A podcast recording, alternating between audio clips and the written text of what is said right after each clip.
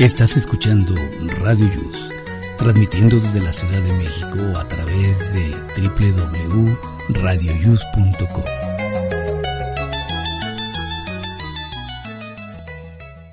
El siguiente programa contiene escenas de conocimiento explícito con diálogos cargados de curiosidad que pueden afectar la sensibilidad de personas no acostumbradas a hacerse preguntas sobre el mundo que las rodea. Tamales Marín presenta.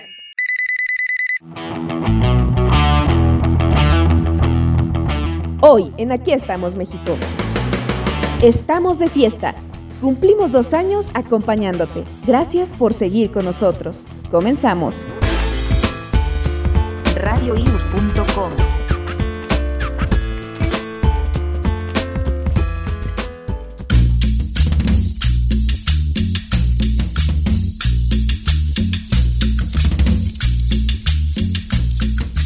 Hola amigos, muy buenos días. Les saluda su amigo Jesús Zelaya y estamos hoy en otro programa más de Aquí estamos México y estamos precisamente en sábado 20 de agosto del año 2022. Estamos en la semana número 34, en el día 231 y solo faltan 134 días para estar el fin de año. Muy bien, les comento que eh, hoy es Día Internacional del Animal sin Hogar. Además es el Día Mundial del Mosquito y el día de ayer fue el Día Internacional del Orangután. Y para mañana será el Día Internacional de la Conmemoración y Homenaje a las Víctimas del Terrorismo. Muy bien, bienvenidos. Adelante, Miguel. Gracias, Jesús. Muy buenos días. Bienvenidos al programa Aquí estamos México en su emisión número 121. Ya 121 semanas estando con ustedes. Muchísimas gracias por acompañarnos. Vamos a saludar a nuestras compañeras que ya están conectadas hoy, esta mañana, esta fresca mañana, como dice mi abuelita. Y saludo a Mon. Primero, Mon, buenos días. Buenas, buenas, amiguitos. ¿Cómo estás, Mon? Bien, ¿y ustedes? Muy bien, perfectamente bien. Nos da mucho gusto escucharte nuevamente. A mí también. Bueno, gracias. Vamos contigo, Rosy Pastel. Hola, ¿qué tal, queridos radionautas, compañeros? Espero que estén muy bien. Acuérdense en cuidar a todos los perritos que no tienen hogar. Y pues a darle. Esperemos que el programa les guste. Claro que sí, alimentarnos cuando podamos dejarles hay unas recetas. Un filete miñón. un filete A veces comen mejor que uno. Jimmy, buenos días. Claro que sí, Miguel, muy buenos días a todos, a todos los que ya están ahí conectados para escucharnos, que tengan un excelente sábado, vamos a iniciar este programa, al ratito les traigo el reporte de la ciudad, ya andamos aquí en la zona centro de la Ciudad de México circulando, saludos a todos allá, Mon, eh, Rosy, Jesús, eh, pues al ratito nos estamos escuchando, sigo pendiente, buen día a todos. Gracias amigo, aquí te esperamos más adelante con tu reporte.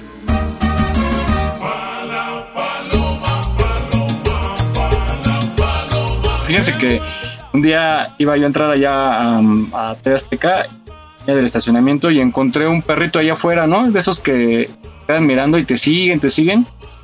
Y te da ternura y total que me cruzo y pido en un puesto de tacos, pido dos tacos para perro.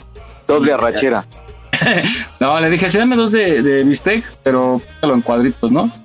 Digo, es para, ah, dice, con arroz. Le digo, sí, pero puedes ponerle la tortilla así como en cuadritos, bien ahí deshecha. Digo, es para un perrito. Y ya me lo están empacando y todo. Y dice, ¿le pongo limones? Le digo, híjole, no sé si le gusten, pero bueno, déjame uno, ¿no? déjale pregunto. Wow, déjale wow, pregunto. sí, y ya se lo dice, hombre, se lo devoró. Y dije, pobrecito, pero al menos ya ese día desayunó. Oigan, Sí. ¿Eu? Ya que estamos tocando este tema de darle de comer a los animalitos que no conocemos, que no son nuestros, que son callejeros, yo quiero saber qué opinan ustedes y también a los que nos escuchan, por favor, únanse a esta conversación. Mm, si les damos de comer a esos animalitos que no conocemos, que son callejeros, que no tienen nadie que les dé de comer, o sea, ¿no estaría como bien también llevar una bolsita o algo para recoger las heces que andan por ahí que tampoco sabemos de quiénes fueron? Digo, porque comen y obviamente van a ser del baño. Sí. A mí me parece luego- una buena propuesta. Porque luego las calles andan todas sucias. Obviamente hay Ay, gente horrible. responsable que tiene sus perritos y que no las levanta. pero ahí luego también están estos casos de esos perros callejeros y la verdad es que si no, no se mantienen las calles, amigos. Sí, tienes razón, pero es, es, ahí es cosa de cultura, ¿no? De educación. Yo aquí donde vivo, fíjate que eh, yo le llamo las horas, la hora de las popos, perdón por los que estén desayunando. Como yo. perdón. hay ciertas horas en que salen los dueños de estas mascotas por aquí. Y, y la mayoría son responsables, ¿no? Pero otros les va, les están viendo qué hacen y no hacen el intento, por lo menos, de cargar una bolsita o un papel o algo y, pasa eso que dices, ¿no? Que se, queda ahí, luego llega alguien y la pisa, o es entrada de garage y llega un carro y, y va embarrando todo por ahí. Pero sí debería ser, sí está sancionado, ¿no? sí, en la ley de cultura cívica. cívica. En la ley de cultura cívica precisamente contempla que no debes de traer al perro sal y correa y además debes de levantar tus detallitos que de ¿Quién está cuidando eso? ¿quién, está cuidando, que traigan sal, que traigan correa? Exactamente. Pues amigos, si no tienen cultura y así, si no van a ser responsables de ese ser y de todas sus actividades, pues mejor no tengan perritos. Claro. Claro, pero está muy bien la propuesta que está diciendo Mon. Hay muchos perritos callejeros que, pues, qué cultura, ¿verdad? Más bien hay que ayudarles a darles agüita, darles comidita y pues de vez en cuando levantarles una poposita por ahí. Pero fíjate que a veces son hasta más educados esos perros que se van a, donde hay tierra Sí. Y, buscan un lugar, ¿no? Sí, ¿Verdad? Sí, que, que, trae el dueño y en el pleno camino ahí se sienta a hacer y los y mucha gente así nomás se voltea chiflando así como de apúrate. Ajá, como yo no fui. Ajá, yo no vi nada. La casa de mis papás así está justo en una esquina y como como si hubiera un letrero gigante que dice así de vengan aquí a dejarnos todas sus y es como obviamente hay desgaste en las bardas, en las llantas. Sí. Y es como de verdad, si no vas a ser responsable por ese animal que no tiene conciencia como supuestamente uno deberíamos de tener. Claro. Es como entonces no lo tengas, porque de verdad sí afectas a los demás, o sea, y es como, es, vives en una sociedad, no puedes ir chingando a todos los demás. Claro, claro, totalmente de acuerdo. Sí, sí, sí, sí. Sí, les digo que... opinión, amigo. No, muy, válida, muy válida porque aquí así pasa, ¿eh? te digo que hay ciertas horas en que salen, yo luego llego como a las doce y media de la noche y te juro que hay gente sacando a su perro y hacen de todo, ya se meten como sin nada y al otro día pues amanece. Ay, no, no, no, no. Pero muy buena propuesta.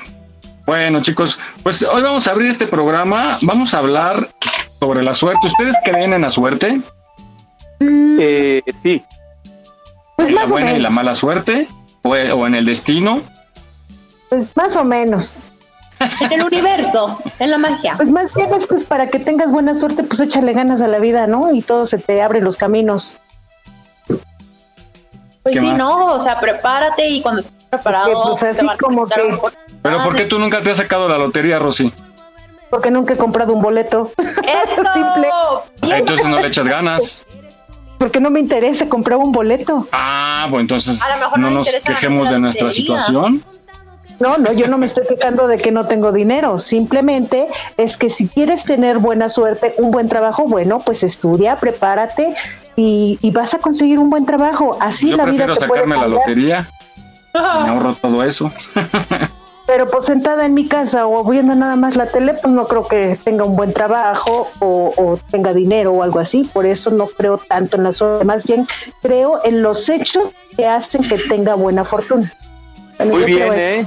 Pero, pero también la suerte, la buena y la mala suerte a veces nos ayudan o nos perjudican y son cosas que, que no decidimos nosotros. A veces uno se levanta temprano, eh, preparas todo y algo se te poncha la llanta del coche, toca otro coche adelante de ti, no puedes pasar y llegas tarde. Esas son cosas que tú no generas, ¿no? Que tú no, que tú no creas, perdón. Eh, yo creo, híjole, es que sí es como un tema medio, medio polémico, porque podríamos decir que es el destino, ¿no? Pero a veces el destino tú te lo puedes marcar. O sea, si estudias una carrera y te preparas, como dice Rosy, vas a tener mejores resultados que si no estudiaras, ¿no? Pero esos ejemplos que estás dando, Jesús, uno no los provoca, tal como dices. Pero, Entonces, pero hay días, también perdón, te puedes... pero hay días de, de, mala suerte, de mala racha que le decimos, que nos pasa de todos. Yo creo que a todos nos ha pasado, ¿no? A veces Sí. Se te acaba el agua. Exacto, que te estás bañando, se acaba el agua, están tocando, tienes que bajar a mover tu carro porque va a salir el de atrás y se te está, este, se te acabó el gas y bueno, te pasa de todo en menos de media hora, ¿no? Y, y, pues ahí no lo provocaste tú, ¿no? Sino de repente como que se junta y muchos dicen, es que tú llamas la mala suerte por Pero, o por eso. Sí. pregunta, digo, ¿no crees, ¿no crees que sí? Que como que te pasó algo y entonces como que eso te puso en un mal mood, luego te vuelve a pasar algo porque como que ya te enganchas como en esa energía de ay, me Negativa. ah. Todo me pasa. que, Ajá. Sí. Con tu nube negra, ¿no? En la cabeza. Una cadena de malos favores, de me pasó esto y entonces ya me puse como de malas o me agüité o algo y entonces como que de ahí va pasando el día con las que no salen, pero siento que es más como que empezamos a actuar de manera Como que tú Negativa. generas, como que tú Pues generas por esa, esa vibra, ¿no? Que por ejemplo vas a hacer un trámite y desde antes ya dices, no me lo van a autorizar, no me lo van a dar, y ya vas como decretando de que no vas a tener éxito. Entonces, pues es un tema así muy, muy amplio. Eh, yo creo en el destino, sí, pero también, como dice Rosy, en lo que tú vas eh, sembrando, Creando. lo vas a cosechar, ¿no?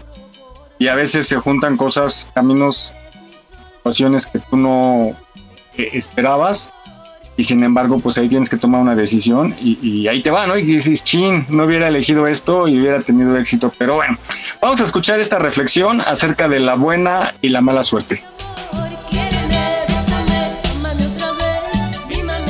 Pregunta abierta. ¿Creen en la buena suerte? ¿Existe la buena suerte? ¿Qué es destino? ¿Cómo lo habíamos definido? Acontecimiento circunstancial fuera de nuestro control. Por ejemplo, naciste en Buckingham, la familia real inglesa. ¿Cómo se diría eso? Es buena suerte. Acontecimiento circunstancial fuera de tu control. Ah, naciste en Sierra Leona, en África, 24 años de longevidad. Mala suerte. ¿sí? Llegaste un día después del huracán. Buena suerte. Llegaste un día antes del huracán. Mala suerte. Entonces, la bu- buena, buena o mala, está tu coche allá afuera y le cayó una rama ahorita. Pues mala suerte. O sea, existen acontecimientos circunstanciales que nos favorecen o que nos desfavorecen. Sí existe la buena y la mala suerte. Pero ahora bien, George Washington decía, de cada 10 circunstancias de buena suerte favorables, tú las puedes producir. ¿Quieren que les dé la receta de la buena suerte? ¿Quieren que salgamos suertudos? Me traen los colmillos de tiburón y los dientes de no sé qué. El chupamirto disecado. Para tener buena suerte, número uno, programarse. Te tienes que, que programar. En las mañanas piensa que te va a ir muy bien. Ya lo habíamos hablado hace un momento. Prográmate para que te vaya bien. Que no te lata todo lo malo. Esos son miedos fabricados. Pues hay que programarse que, que nos va a ir muy bien. Fuera fantasmas. Es que me van a saltar, me van a saltar, me van a saltar, te van a saltar. O sea, tranquilo. O sea, tenemos que programarnos para que nos vaya bien. Número dos, buscar. Solamente el que busca encuentra. Yo salgo a buscar trabajo, lo voy a encontrar. Salgo a buscar clientes, los voy a encontrar. Salgo a buscar pareja, la voy a encontrar. Pero si no busco, pues, ¿a qué los voy a encontrar? Estoy como el del billete de lotería, ni, ni billete tengo. Entonces, ¿qué necesito hacer? Pues buscar. Es el, el tipo que se levanta tempranito, su vecino lo ve que se va a las 5 de la mañana y se va a trabajar, se la pasa todo el día trabajando y en la noche llega y le enseña a su vecino un blog lleno de pedidos. ¿Y qué dice el vecino? Qué buena suerte.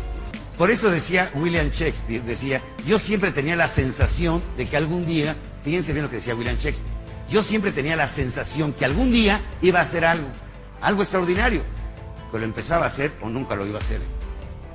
Más vale que lo empecemos a hacer hoy. No esperemos a que la vida nos recompense. No esperemos cosechar donde no hemos sembrado. Desde hoy vamos a hacer lo extraordinario. No esperes a cumplir 30 años, 40, 50, 60. Se te va a ir la vida. Hay que triunfar a los 15, a los 17, a los 25. En ese- hoy es día de triunfar. Hoy es día de éxito. Hoy es día de grandes logros. Hoy tenemos que ser un día triunfador. No esperemos el epitafio al estilo griego, que ellos decían que la felicidad última es que si tienes una buena muerte. Pues no. La verdad, ¿quién quiere ser feliz así? Yo, yo, yo, me quiero morir hoy. Pues no. Entonces, si tienes una muerte plácida, fuiste feliz en la vida. No es cierto. Hay que ser felices el día de hoy. Por eso, al final de su página 10, existen jóvenes viejos y viejos jóvenes. Así dice la página 10. No olvides seguirnos en nuestra página en Facebook. Aquí estamos, México. Trabajamos con mucho gusto para llevarte el mejor entretenimiento. Gracias por tu preferencia. Aquí estamos, México. Continuamos.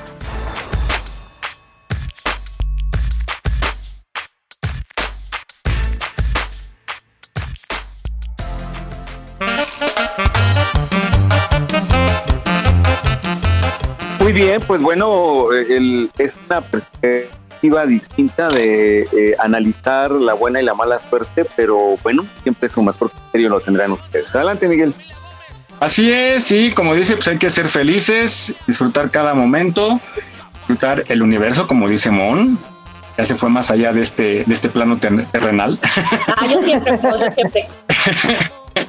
Pero sí, tienes razón, hay que disfrutar todo y, mirar más allá y aceptar lo que llegue, ¿no? Yo, yo fíjese que antes sí era un poquito más gruñón y aprendía que... ¡Qué bueno! Imagínate. Que cambió. Esa frase de hasta el último minuto tiene 60 segundos, la aprendí y la, y la aplico. Por ejemplo, si debo algo o si no se me hizo algo, digo, bueno, todavía puede pasar, todavía queda un día, todavía quedan horas y la mayoría de las veces se cumple, se resuelve en último momento, pero en éxito. Entonces, no ganamos tampoco nada con estresarnos, lo primero es conservar la calma, ¿verdad? Fíjate que... Y decretarlo. Fíjate que yo siempre le digo a mis hijos, hasta cuando les pase algo, siempre todo tiene una enseñanza. Claro. Todo, todo. Hagan las cosas bien, hagan las cosas mal, siempre va a haber una enseñanza. Sí, claro. Así. Y debemos de aplicarla y, en verdad aprender de esas vivencias, ¿no? Es, eso es lo que claro. como padres debemos aceptar cuando un hijo tiene un, tenemos un error en su actuar o, o, en, no sé, en los estudios o algo, pero nosotros lo vivimos, ¿no? Entonces, dejar que cada quien en su generación, exacto, se dé sus topes, tome sus decisiones y se equivoque o no, estar con ellos, que y sepa que está estamos con ellos y apoyarlos porque nosotros lo vivimos. Y pues bueno, a veces siempre hubiéramos querido que estuvieran nuestros papás eh, con nosotros apoyándonos. Entonces, pues bueno, es una muy buena, buena actitud estar al lado de los amigos, digo, de los hijos y dejar. También de los amigos. También, pero los amigos no, entienden. Oigan, ¿ustedes han sacado algún premio en la lotería o en algún juego de azar? Mm, ¿Considerable o bueno? Lotería no pero, pero en la rifa, en alguna rifa, sí. Creo que yo nunca me he sacado, pero nada, ¿eh? Ni, ni rifa así en la... ah, sí, sí, ya, ya, sí, una rifa de oficina. Recuerdo un día haberme sacado algo, pero dos o tres cosas en todo lo que llevo de mi vida, de mi existencia. bueno, algo es algo. Pues sí. Yo en una rifa una vez creo que me gané una tostadora, una licuadora que nunca recogí. Y luego hace poquito me gané un cojín. Y como que la verdad es que en el juego y así no soy nada buena. O sea, yo me divierto muchísimo jugando aunque vaya perdiendo y todo. Y la gente es como, ¿es en serio? Y yo, sí. es que sí le da emoción, ¿no? pues sí. No sé, es más, por ejemplo, a veces hasta alargo los juegos con tal de seguir jugando. Que por ejemplo, como antes, ¿no? De niños, serpientes y escaleras, y te bajaban y dices, ay, qué bueno, va, a durar más. O sea, que todos nos retochaban y decías, y va a tardar más todavía en terminar esto. La emoción. O como una amiga, una, una secretaria en uno de los programas que fuimos a una fiesta de fin de año. Imagínate, fue en taxi y se gana una bicicleta y se la entregan ahí. Ahí la tienes a las 3 de la mañana con su bicicleta. Por periférico de camino a casa. Por periférico, sí. Pero no, ya le dieron una aventón en una camioneta. ni, sabía andar en bici además. Pero este, esas, eh, ya después hicieron ese sistema de, que te daban el cuponcito y ya recogías en la semana premio ahí en la empresa, ¿no?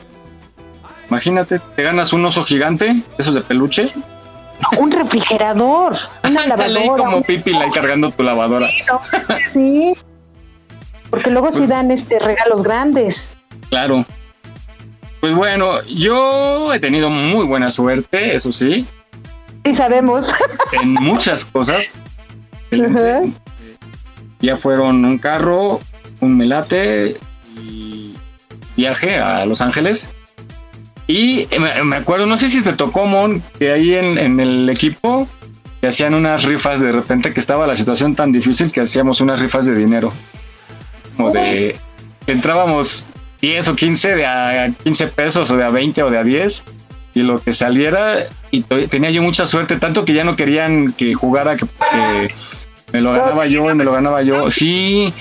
Y fíjense que me decían es que cómo le haces le digo pues nada más como desearlo o sea decir me lo voy a ganar y más adelante vamos a escuchar a un ganador de, de la lotería que nos dice su secreto. Apliqué un poquito eso. Acabando esa nota les voy a decir. Vamos a escuchar una nota sobre personas que ganaron la lotería, pero perdieron todo en un 2 por. Vamos a escucharla. Oye, Miguel, ahora piensa en ganarte a la innombrable, ¿eh? En eso ando, en eso ando. Ya lo decreté. Vamos a la nota.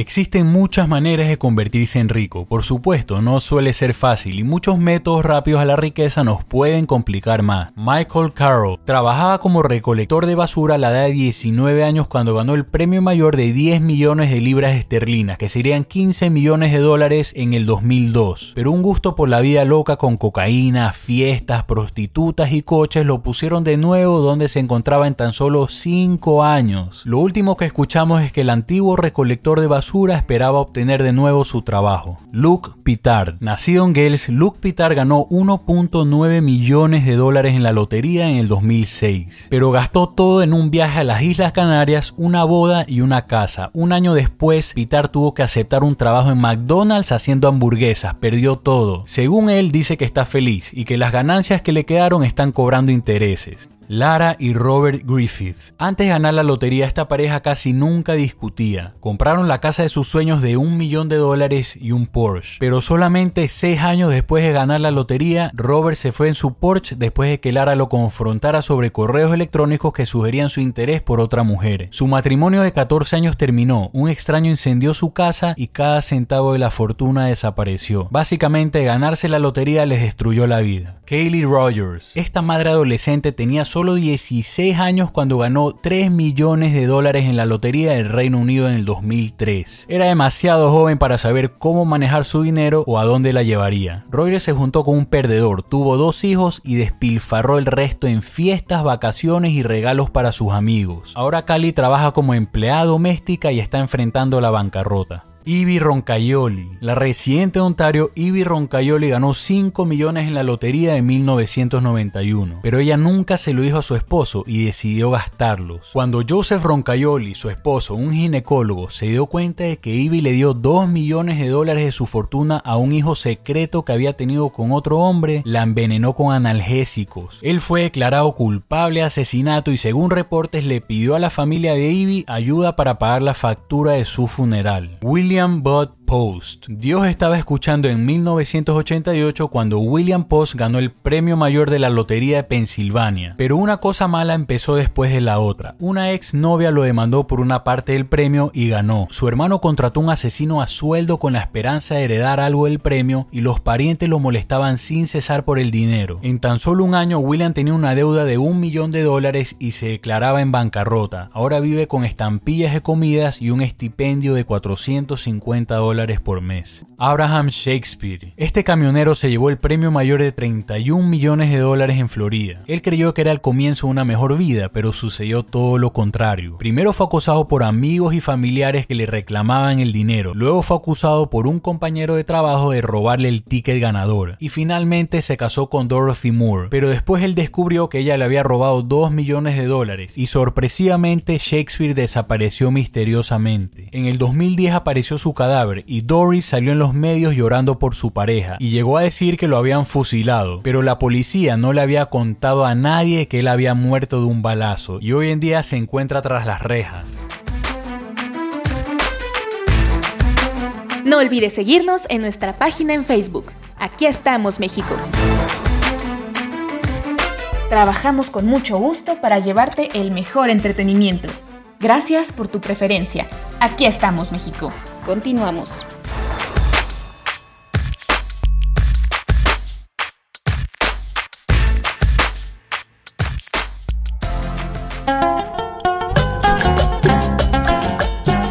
Muy bien, pues bueno, eh, aquí tienen que planear su vida. Si gana la lotería, pues no la derrochen en malos movimientos eh, económicos, mejor piénsenle y que les dure un poquito más. Adelante, Miguel. Así es. ¿Ustedes qué harían? Yo sé que la mayoría dice, es que es bien chistoso. Eh, preguntas y la mayoría dice, oh, pues yo pondría un albergue para perritos. No, yo ayudaría a mucha gente. Y la verdad se van de viaje, la farra, y muchas veces se les va en un abrir y cerrar de ojos. ¿Ustedes qué harían, Mon? ¿Qué harías si te sacaras un buen billete? Pero buen billete, así, millones. Mm, una parte sí, como donaría alguna causa, eh, invertiría, me viajaría también, pero... de que te viajas, te viajas. Ah, este, pero sí, o sea, como que... La verdad es que yo pienso mucho a largo plazo, entonces como que sí invertiría. Ok. ¿Tú, este, Pastén?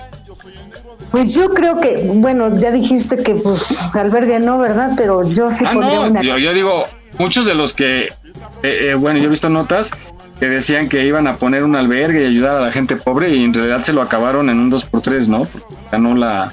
Pues el ser nuevo rico, yo creo, y quisieron comerse el mundo, quedaron sin nada. Pero bueno, ¿qué, qué harías tú con tanto dinero? Eh, número uno, albergue. Número dos, invertir en propiedades, no sé, terrenos, casas, negocio, alguna cosa así, para que se me vaya, este, pues aumentando el dinero. Claro. Obvio que no le falte nada a mi familia, a las personas que, quiero, ¿no? Que están en mi corazón, en mi alrededor. Eso es lo que yo haría. ¿Tú, Jesús?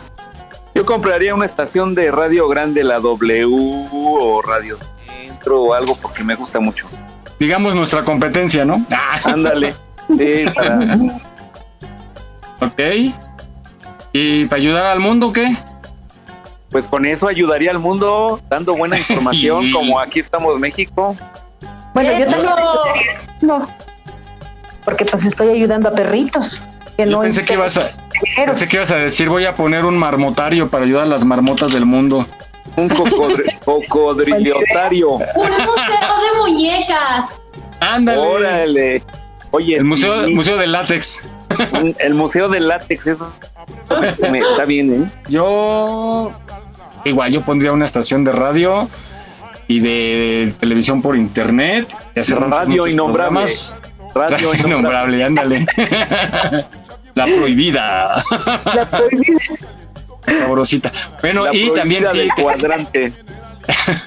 tengo una amiga que mm, ayudaría así con un albergue porque ella está súper comprometida y le ha ido como en feria y aún así tiene en su casa en un terrenito muchísimos animalitos que apoya y que sigue, sigue este, salvando y que recibe muy poco apoyo. Yo le ayudo cuando puedo, pero en realidad, híjole, cómo me gustaría tener mucho dinero para donarle terrenos y que haga cargo porque está muy entregada eh, y le ha ido un poquito mal, pero lo que cuenta es la labor que hace, le ayudaría 100% a ella.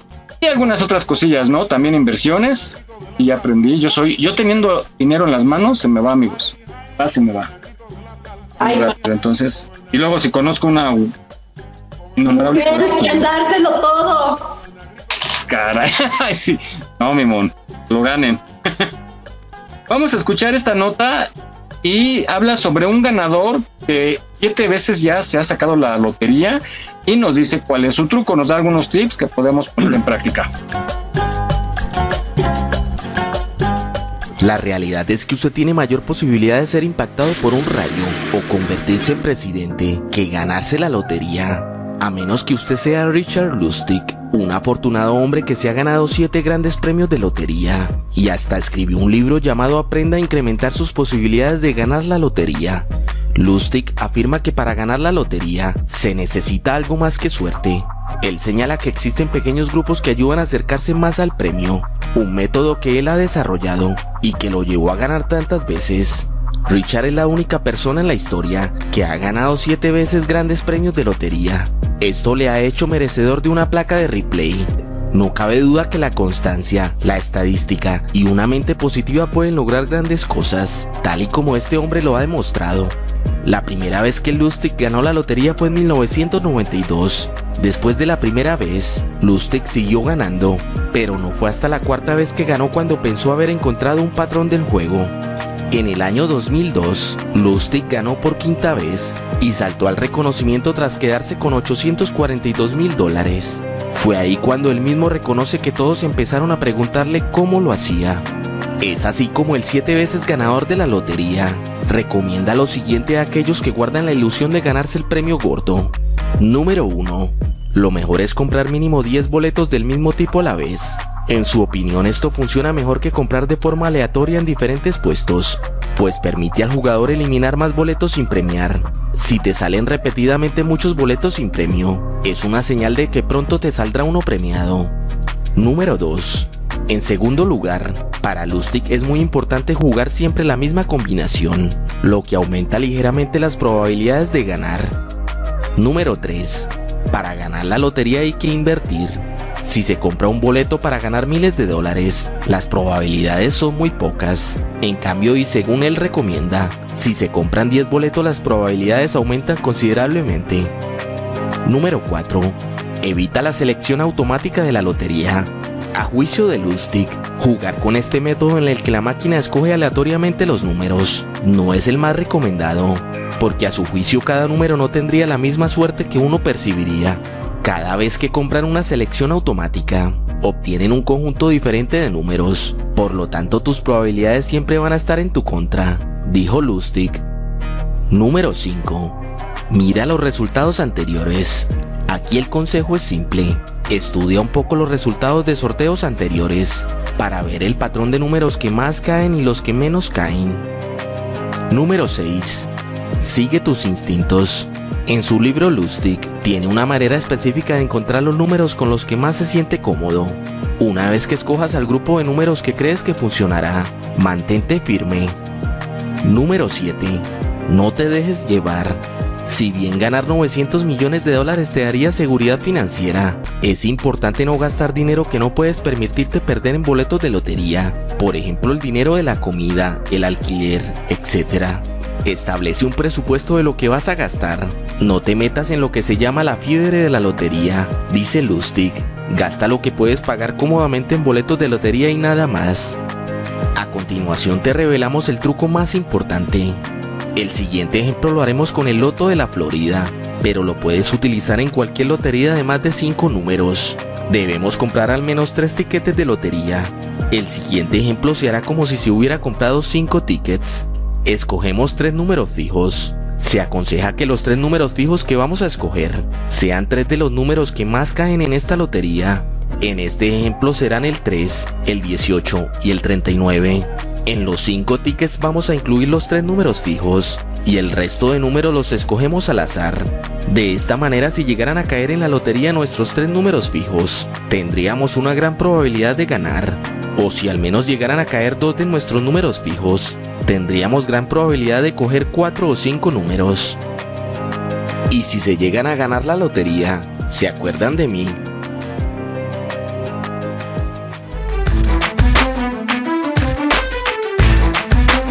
No olvides seguirnos en nuestra página en Facebook. Aquí estamos, México. En caso de sismo, no utilices el elevador. Si ya no te es posible salir, comienza el repliegue. Estar preparados puede ser la diferencia. Continuamos.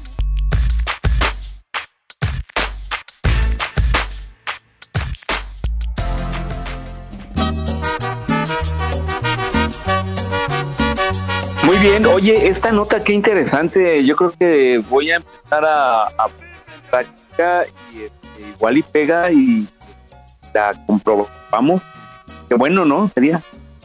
Sí, yo coincido en eso de, por ejemplo, yo no juego lotería, lotería, sino el melate, es donde he tenido suerte, muy buena suerte. Y yo no había aplicado esta que pone que sí jugar. Por ejemplo, hay gente que en la lotería le apuesta al mismo número siempre, ¿no? Es que le late, este número me, me cuadra y siempre juega ese, juega ese. Y bueno, a veces no saca nada. Pero sí hay más opción, porque imagínate que jugaste hoy una combinación y mañana otra y pasado otra y así, y de repente no te das cuenta que a lo mejor la primera que jugaste pudiste haber sacado un premio más o menos si hubiera seguido jugando el mismo, y luego si llegan a salir, y de ir checando cuáles números, porque sí pasa mucho en el melate que hay al menos el 55 y el 33 salen muchas veces. Entonces dice la nota que hay que ir viendo qué números, en el caso del melate, qué números son los que salen más frecuentemente y, jugar, y comprar varios boletos para que tengas la opción de, tener más probabilidad, ¿no? Que es una entre millones. Y es lo que yo aplicaba en la de esas rifas de dinero, que por ejemplo eran 15 números, ¿no? Y nada más habían comprado 11, entonces yo compraba los Oye, cuatro. Y, y, compraba los 6, te las No, pero compraba la mayoría. Entonces yo decía, por ejemplo, nadie va a querer los otros, te daban cuatro, ¿no? Y bueno, en lugar de a lo mejor sacarte 100 pesos, te ibas a sacar este 60, ¿no? Pero ya ganabas. Y entonces ya luego dijeron, no, es que eso es trampa. Le digo, ¿por qué es trampa? O sea, están preguntando que si nadie más y nadie los compra, yo los compro. Sí, claro. Entonces yo tenía más probabilidad. Entonces eso haría en un caso de un melate. No había yo pensado en eso. Claro, es una idea entre miles de millones, pero si ya tuve una vez esa posibilidad, desgraciadamente esa vez era muy buen premio, pero tuvimos 150 ganadores, entonces se dividió entre los 150. Que si hubiera sido uno solo, pues era más billete. Oye, tener mala suerte, tener mala suerte es cuando compras todos los números y en lugar de caer en el número cae en letra, ¿no? Es mala suerte. bueno, oigan, estaba viendo algo Jesús Antier, una nota que desaparecerán la Secretaría de Educación Pública desaparece los grados escolares en los niveles básicos y ahora lo va a llevar por en unos periodos o niveles, le llama. Sí, eso es cierto, eso había salido desde hace como dos meses más, una nueva política que ya va a ir de como el high school en Estados Unidos, desde la primaria hasta la preparatoria. Todo eso es el high school y luego viene la universidad. Pero solo va a ser en algún, en 30 escuelas a nivel nacional. Es decir, quiero pensar, van a ser conejillos de indias. y funciona, lo van a aplicar en el siguiente periodo 23-24. Ahorita el 22-23 en solo 30 escuelas, según la nota que leí, a nivel nacional lo van a aplicar. Entonces, pues está como, ay, pues medio peligroso, ¿no? Porque de por sí esta generación que perdió dos años y luego los metes a un experimento, ¿Y si no funciona? Pues imagínate todo lo, todos los echas a perder. Por sí ya están medio este, deficientes en tu conocimiento. Sí, la verdad sí. No perder mucho tiempo, pero bueno, eso, eso, yo pensé que era nota fake, pero no. Ya, ya vi la fuente y sí a pensar. Digo, puede resultar, pero hay que ver qué materias les van a dar, les van a dar lo, que sí me gustó es que un grupo de maestros, de profesores, van a intervenir en ese plan de estudios. Y quiero pensar que, bueno, ¿no? Toda su experiencia, pues bueno, van a ponerlo mejor y, que salga bien, por el bien de todos. No, ya estarán haciendo programas de radio. Ay, cállate. Pues es, que, pues es que son el futuro de México y entonces imagínate estar jugando así ahorita. ¿Qué nos espera? Entonces, esta fue la notita que vi que me, llamó la atención. Bueno, hablemos de otras cosas. Ay, Nanita, ¿ustedes han sentido que los tienen embrujados? No, no. Sí, yo sí. ¿Sí? ¿Sí como no, yo no. que sienten que mueven el muñeco? sí, por eso yo luego digo, que tiene mi muñeco, por, por favor, rásquele la espalda. Quítele el alfiler de ahí, ¿no? Porque... sí. Pues bueno, vamos con una nota donde Moni Vidente. Oigan, yo, ¿cómo admiro a Moni Vidente? ¿Ustedes creen en ella o no? La verdad, aquí no. nos. No, a veces. a veces. No, no, ¿Cómo es, Mon? Mira, Yo creo en muchas cosas, pero la verdad es que no me gusta escucharla porque me gustan las personas que hablan como en positivo y ella no es así. La verdad es que no me gusta escucharla. Oh, ¿cómo no? Es, a mí me encanta ver si estamos consiguiendo una entrevista. Yo sé que nos la va a dar, porque no sé qué, qué has escuchado tú, pero luego tiene una sección. Hola Fabi, Fabi, buenos días. Hola, hola, ¿qué tal? Buenos días. ¿Cómo estamos? ¿Cómo estás? Bienvenida. Bien, bien, gracias. Hola a todos. Mm, Hola. Gusto estar aquí. Hello. Bienvenida. Estamos hablando de la brujería, estamos hablando de mono evidente. Entonces, de repente suelta unas transmisiones en vivo y echa un cotorreo y, y habla, por ejemplo, es como muy humana, muy, muy humana. Y aparte, cuando me enteré su historia, todo lo que sufrió, pues todavía me cae mucho mejor. Pero yo nada más quiero decirles que aparte de muchas cosas en las que ha- le ha atinado, al menos eh, recuerdan que hace unos días sonó la alerta sísmica, ¿no? Aquí en la Ciudad de México, que afortunadamente no se sintió. Bueno, Aquí no sonó, eh, dijo, aquí no sonó. acá mis, mi- eh, la, la pública no, al menos en la de la esquina no, en la otra colonia sí, pero los del No, no, teléfono sí. súper bajito. Yo pensé que estaba volviéndome loca.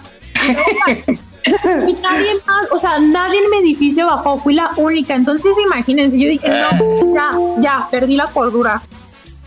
Así, así me pasó una vez que sonó, ya ven que tengo yo mis alertas, ¿no? De casa. Muy diferente. Y un día me suenan, les juro que fui el único que bajé como loco.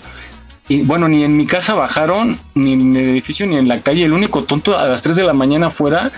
Y dije, no, es que no puedo estar loco. O sea, sonó el Oye, pero cuando está baja la batería, suena, suena el aparatillo este, ¿eh? Ah, es que tú tienes la misma, ¿verdad, Jesús? Sí, sí, La sí. misma- Y, tam- y también ha sonado y, y no pasa nada. Y entonces ya como que ya entendí que cuando ya la batería se va a terminar, las baterías, Pero aunque esté conectado.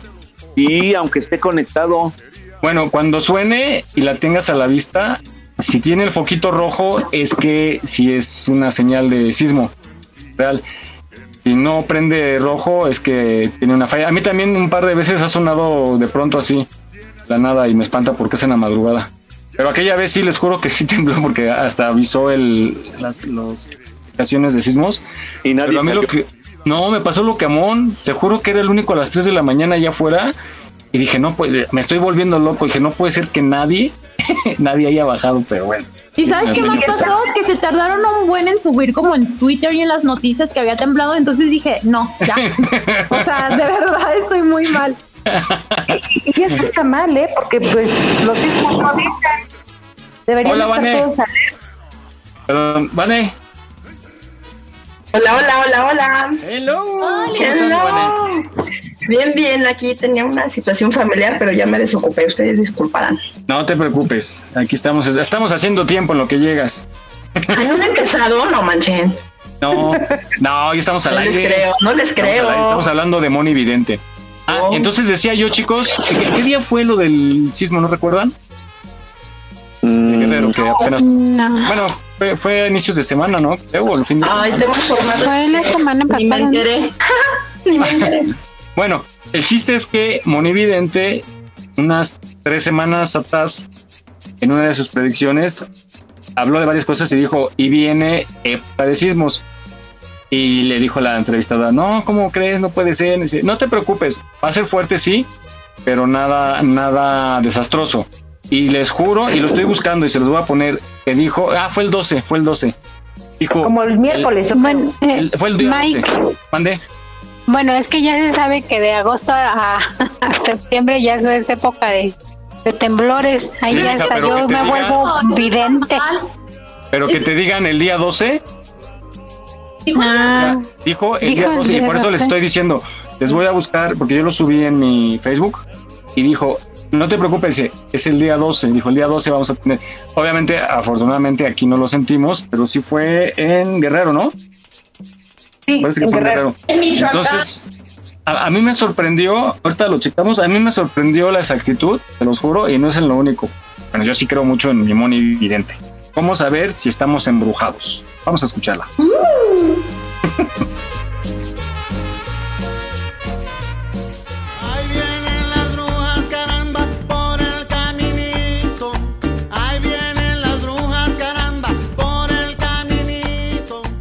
Hola amigos, les habla Moni Evidente. Fíjate que últimamente me han preguntado cómo me doy cuenta que alguien me está haciendo brujería o tengo mal de ojo. Esto es muy sencillo amigos. Cuando tú estás acostado y te duermes y empiezas a levantarte muy seguido en la noche, o sea que vas al baño, que se te va el sueño, que sientes cosas raras, que dices tú no puedo dormir, siempre a la misma hora, si no es a la una de la mañana, a las 3 de la mañana o 4, es de que alguien te está vigilando.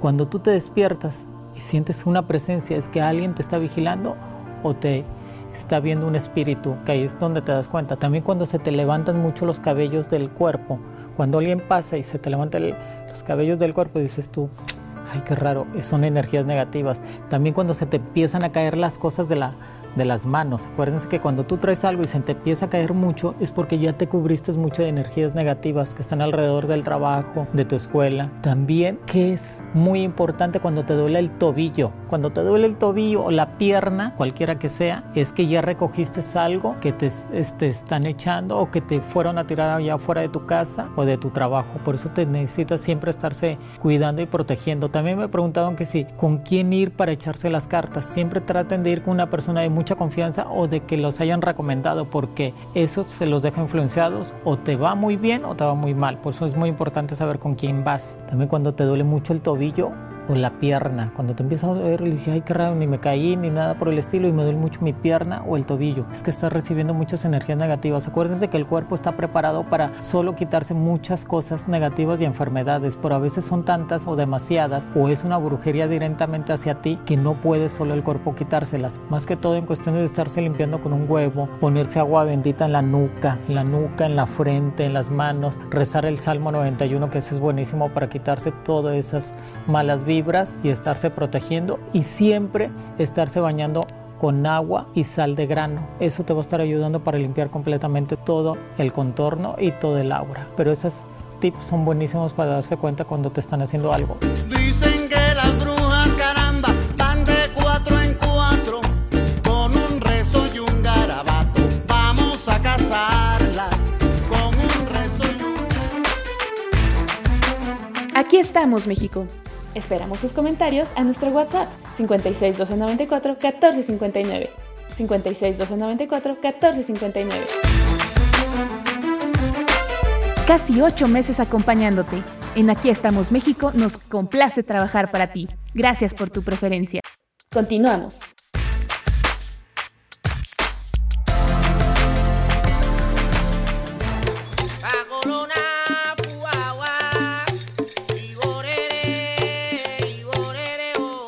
Oye, qué interesante nota. Oye, pues yo confirmo que entonces sí has de estar embrujado, Miguel. ¿Y ¿Le duele la patita? Por una, por una hechicera innombrable. Ay, ya que se apure. Yo me dejo embrujar. Oigan, yo sí he sentido eso de cuando dicen que se te sube el muerto. ¿Ustedes? Sí, también. Solo que dicen que es una parte del cerebro que se desconecta, ¿no? Que tus ojos despiertan, pero lo demás de ti no. Entonces, pues lo que sea, sí se siente bastante rarito, ¿eh? Horrible porque tú estás viendo todo, ¿no? Y nada más mueves, a mí me pasó así, nada más mueves las los dedos de las manos y los de los pies así. Quieres gritar y no puedes, como con un nudo en la garganta, no sé. ¿A quién más le ha pasado? A mí me ha pasado. ¿A José? ¿Sí, no, Mon?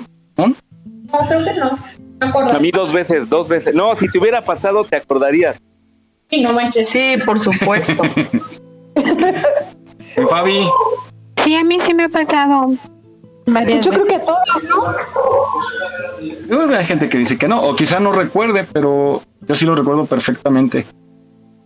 Exactamente, y, pero bueno. Se siente horrible. ¿Y cómo no? Sí, que no te puedas mover y luego en la desesperación. Pero ustedes, qué veían? ¿Tú qué veías, este, Fabi? Un hombre de negro. Ay, no manches. Yo sí, no, en el marco de la puerta en el marco de la puerta, pero con capucha como de monje. ándale, algo así. sí, pero con la cara oscura. O sea, no veía Ajá, si no, no se veía nada. Y escucha, ah, no manches. ¿De verdad? Escuchaba una risa sarcástica, así de, como burlándose de lo que me pasaba. Y luego yo me veía flotando en la cama y que me daba vueltas arriba, pero como que él me manipulaba, ¿sabes? Como que te, te hago como quiero y volvía yo a bajar y la misma sensación de querer gritar Y sí estaba yo despierto porque yo tenía un radio de banda civil y estaba escuchando. Es que estuvo muy curioso porque yo estaba escuchando que hubo un accidente a unas cinco cuadras de aquí, muy fuerte, y que hubo muertos. Lo estaba yo escuchando en, el- en, el- en la banda civil, ¿no? Que estaban reportando. ¿Y que creen que al otro día sí leí el periódico? Hubo un choque muy fuerte. O sea, fue real, pues estaba yo despierto porque estaba escuchando. Pero me pasó eso también. Estaba viendo exactamente lo mismo que tú.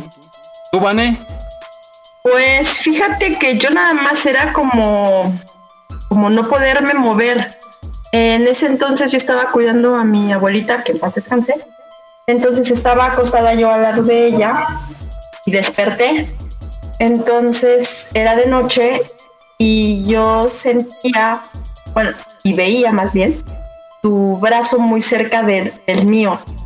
Pero de verdad que por todas mis fuerzas que yo quería apretarla para despertarla, para, para que me hiciera algo, yo no me podía, yo no me podía mover. No había nadie, o sea, no lo recuerdo.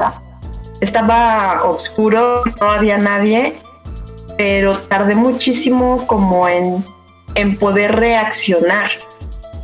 Cuando ya pude reaccionar, me, me levanté y era, no sé cómo explicar la sensación, como, como si estuviera pues ida, ¿no? Así desconectada, descontrolada en cuanto a, a sentir que tú estás dentro de ti, pues, ¿no?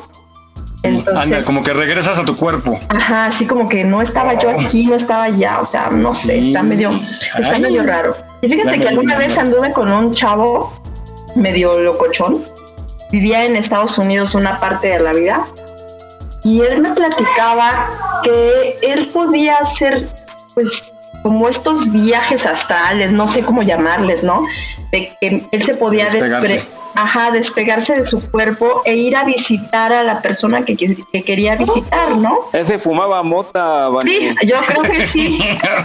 Hierbabuena, qué pasote. Quería decirte que te iba a estar observando así de no hagas nada malo. ¿Verdad? No, en ese entonces no, eh, o sea, no, no, no era, no fue como coincidencia de que en esa época me sucediera lo de lo de andar con él, ¿no?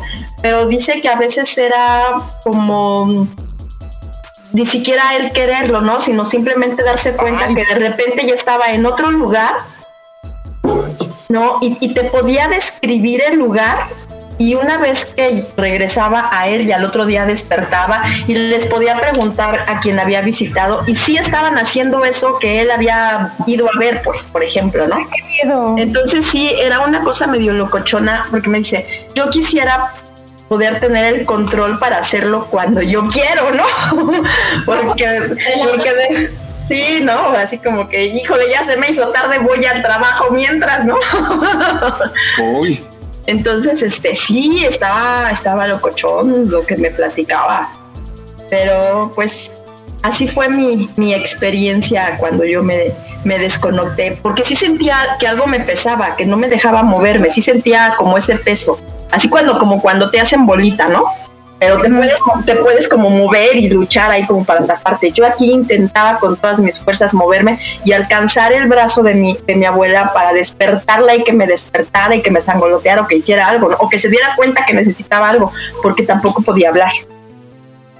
Nada más este observaba, pero un ente, una algo que haya visto ahí, no, eso sí, nada.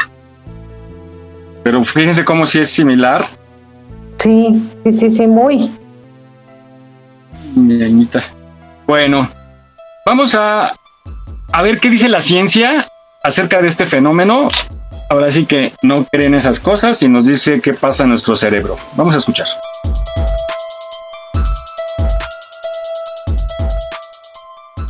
¿Alguna vez te has despertado y no has podido mover ni un músculo ni soltar un solo grito? En este caso, seguro que también has notado cómo una presencia oscura se encuentra cerca de ti, o puedes llegar a sentir una fuerte presión en el pecho, como si te costase respirar. No, todo esto que te parece ver en realidad no es real, pero no estás loco, es más común de lo que parece, y existe una explicación. Cuando nos encontramos en la fase REM de nuestro sueño, nuestra corteza cerebral se encuentra bastante activa. Es el momento donde comenzamos a soñar. En este mismo instante entran en juego dos potentes neurotransmisores, llamados glicina y GABA. Su función, trabajan de forma conjunta para detener el movimiento de la mayoría de nuestros músculos. Así consiguen evitar que tratemos de representar los sueños y nos podamos hacer daño en el proceso. Lo que ocurre cuando sufrimos una parálisis del sueño es que nuestra mente se despierta, pero nuestro cuerpo no. Como nuestros músculos siguen paralizados por estos dos neurotransmisores, no podremos movernos ni emitir ningún sonido. Y no solo eso, es muy habitual sufrir alucinaciones durante este tipo de episodios. Muchas veces se trata solo de casos aislados, provocados por el estrés, la falta de sueño o el jet lag, por lo que dormir adecuadamente eliminará casi por completo este problema. Sin embargo, sí que pueden aparecer de forma periódica en pacientes que sufren de narcolepsia, depresión o ansiedad. También existen casos en que la parálisis del sueño es un síntoma que se hereda de otros familiares, aunque es muy raro que esto ocurra.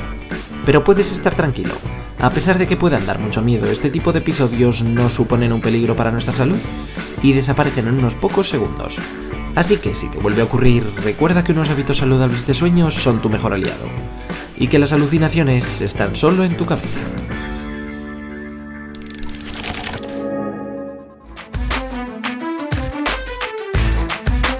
Aquí estamos, México. Esperamos tus comentarios a nuestro WhatsApp 56 294 1459. 56 294 1459. Continuamos.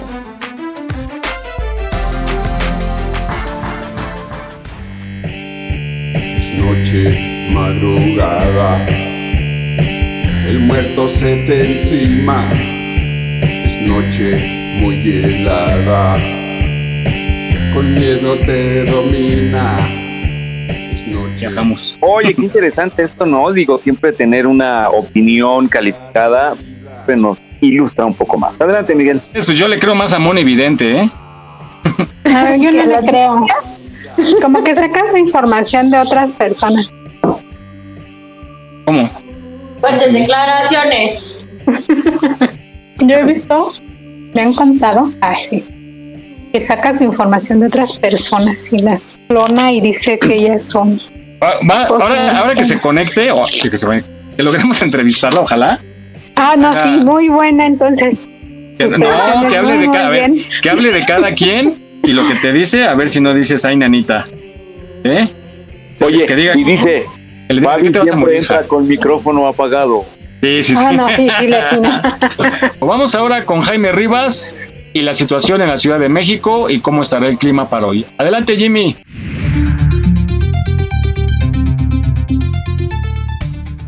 Miguel. Amanecimos el día de hoy con 13 grados en la temperatura mínima. Se esperan 24 grados para la temperatura máxima del día de hoy.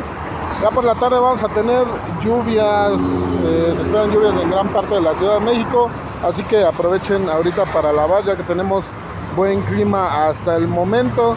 El hoy no circula sabatino, aplica de manera habitual de las 5 de la mañana a las 10 de la noche para todos los vehículos que cuentan con holograma 1 de verificación y que tengan placas en terminación impar.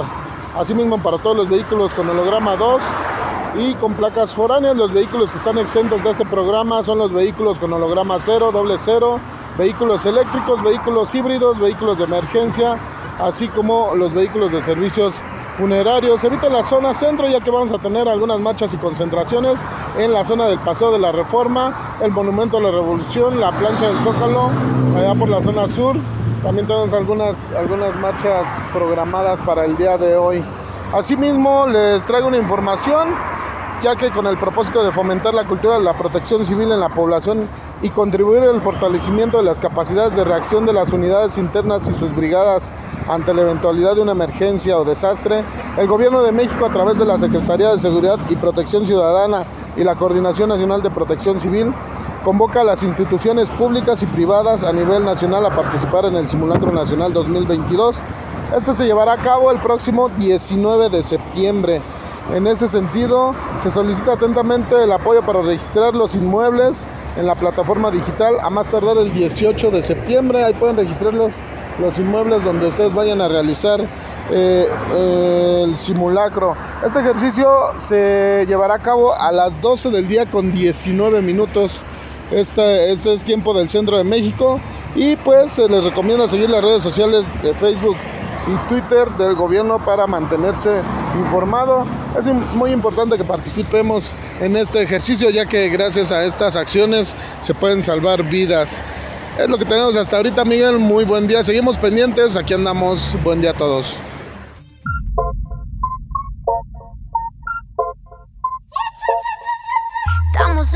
De fondo suena un ritmo violento. Mi cuerpo se va moviendo y tú te pones contento. Hace unas horas no te conocía, era de noche y ahora de día. Y vamos a hablar de la puntualidad. Algo que los mexicanos, del 1 al 10, ¿cuánto nos ponen? ¿Cuánto se ponen? Yo me pongo, yo me pongo 9. Sí, yo soy muy puntual. De verdad, yo soy muy puntual. Lady puntual. ¿Tú, Fabi? Yo, no, yo nunca llego eh, atrasada. Todos llegan antes. ¿Tú, Mimón? Yo un 10. Eso, eso. Eso. Hazlo como siempre. Jesús. Ah, me falta mi baño. Yo un 9.5. Ay, Vane. Yo 9. Mira, siempre salgo, siempre salgo como muy a tiempo y si sé que algo está sucediendo, que no voy a llegar, aviso con tiempo.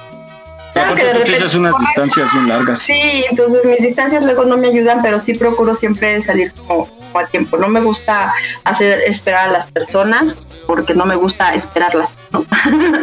entonces yo prefiero que me digan, no puedo, ah, sí voy, sí voy, sí voy, sí voy, sí voy y tres horas esperando, ¿no? Porque esas tres horas las puedo aplicar haciendo otras cosas y después nos vemos. Claro. Yo, yo soy, bueno, trato de ser muy puntual, pero siempre me pasa algo muy curioso. O sea, preparo mis cosas, por ejemplo, cuando voy a grabar y preparo todo mi equipo y todo así bien anotadito para que no falte nada. Me levanto súper temprano y acabo saliendo corriendo. Llego puntual la mayoría de las veces, pero luego digo, joder, pues si me paré súper temprano, con tres horas de anticipación ya estaba yo listo, ¿y por qué estoy saliendo corriendo, no? A última hora. Y ya si te toca el- la de malas de un bloqueo, de un accidente, lluvia, cierre de, de calle, pues ya, me, me atoro ahí, pero siempre salgo corriendo, siempre salgo corriendo, se los juro. Más que eh, trato como de mañana sí voy a llegar tempranísimo y salgo corriendo. Pero bueno, entonces vamos a esta cápsula que nos dice cómo ser puntual. Se acabó y no vuelvas más. La primera estrategia que te ayudará a ser más puntual es dejar todo organizado desde la noche o el día anterior. En muchas ocasiones, cuando ya estamos listos para salir de nuestros hogares hacia nuestros compromisos, perdemos demasiado tiempo porque no encontramos algo que necesitamos, como por ejemplo, las llaves, el cargador de nuestro celular o algún documento importante, lo cual hace que entremos en desesperación y que empecemos a sentir que estamos botando a la basura todo el esfuerzo que se hizo por intentar salir con un poco más de tiempo. Deja organizada la ropa que vas a usar. Si debes de llevar comida, también deja la lista. Organiza el dinero que tienes presupuestado para el día, etc. Con esto ya habrás ganado mucho tiempo o terreno para salir con tranquilidad hacia tus actividades. La segunda estrategia se basa en no posponer tu alarma.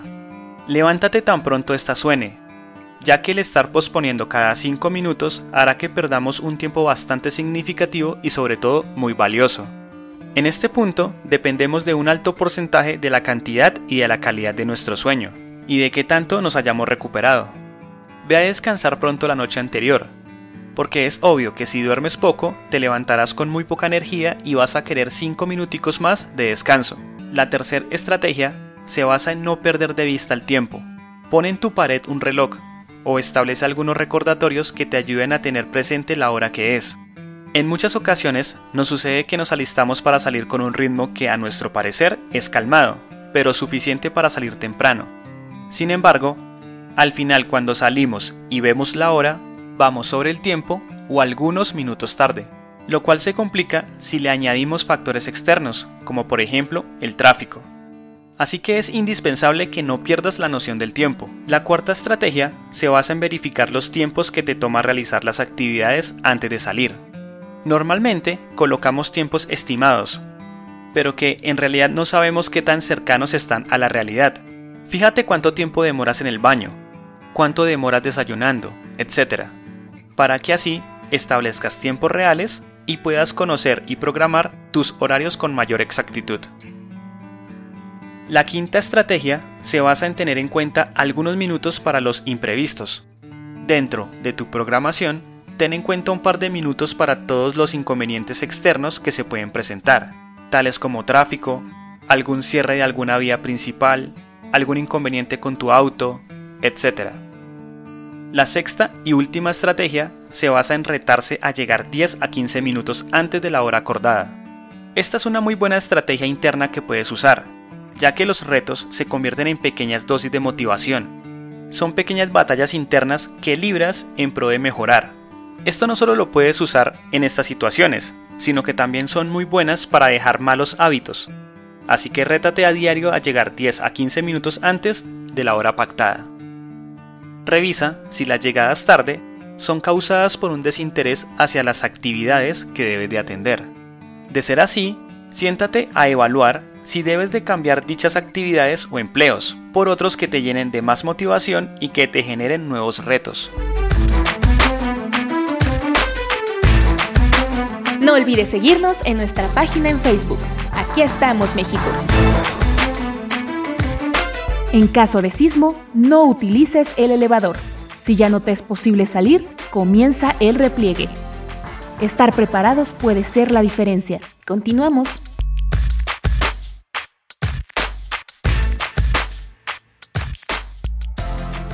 Necesito a nadie que me ponga al día.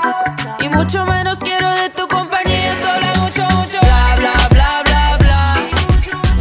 Muy bien, pues este, buenos tips para no llegar tarde y para pues mejorar. Mucho habla de nosotros, ¿no? La puntualidad. Adelante, Miguel. Organizarse bien, preparar todo, desde antes anotar todo lo que tenemos que llevar para que no les pase lo que a mí me pasa. Yo aplico esa, preparar todo antes, un día antes.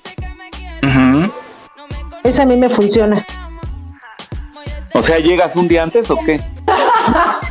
Preparo ropa, preparo papeles, preparo todo, todo un día antes en la noche para que al siguiente día ya nada más sea meterme a bañar, arreglarme, agarre mis cosas y vámonos.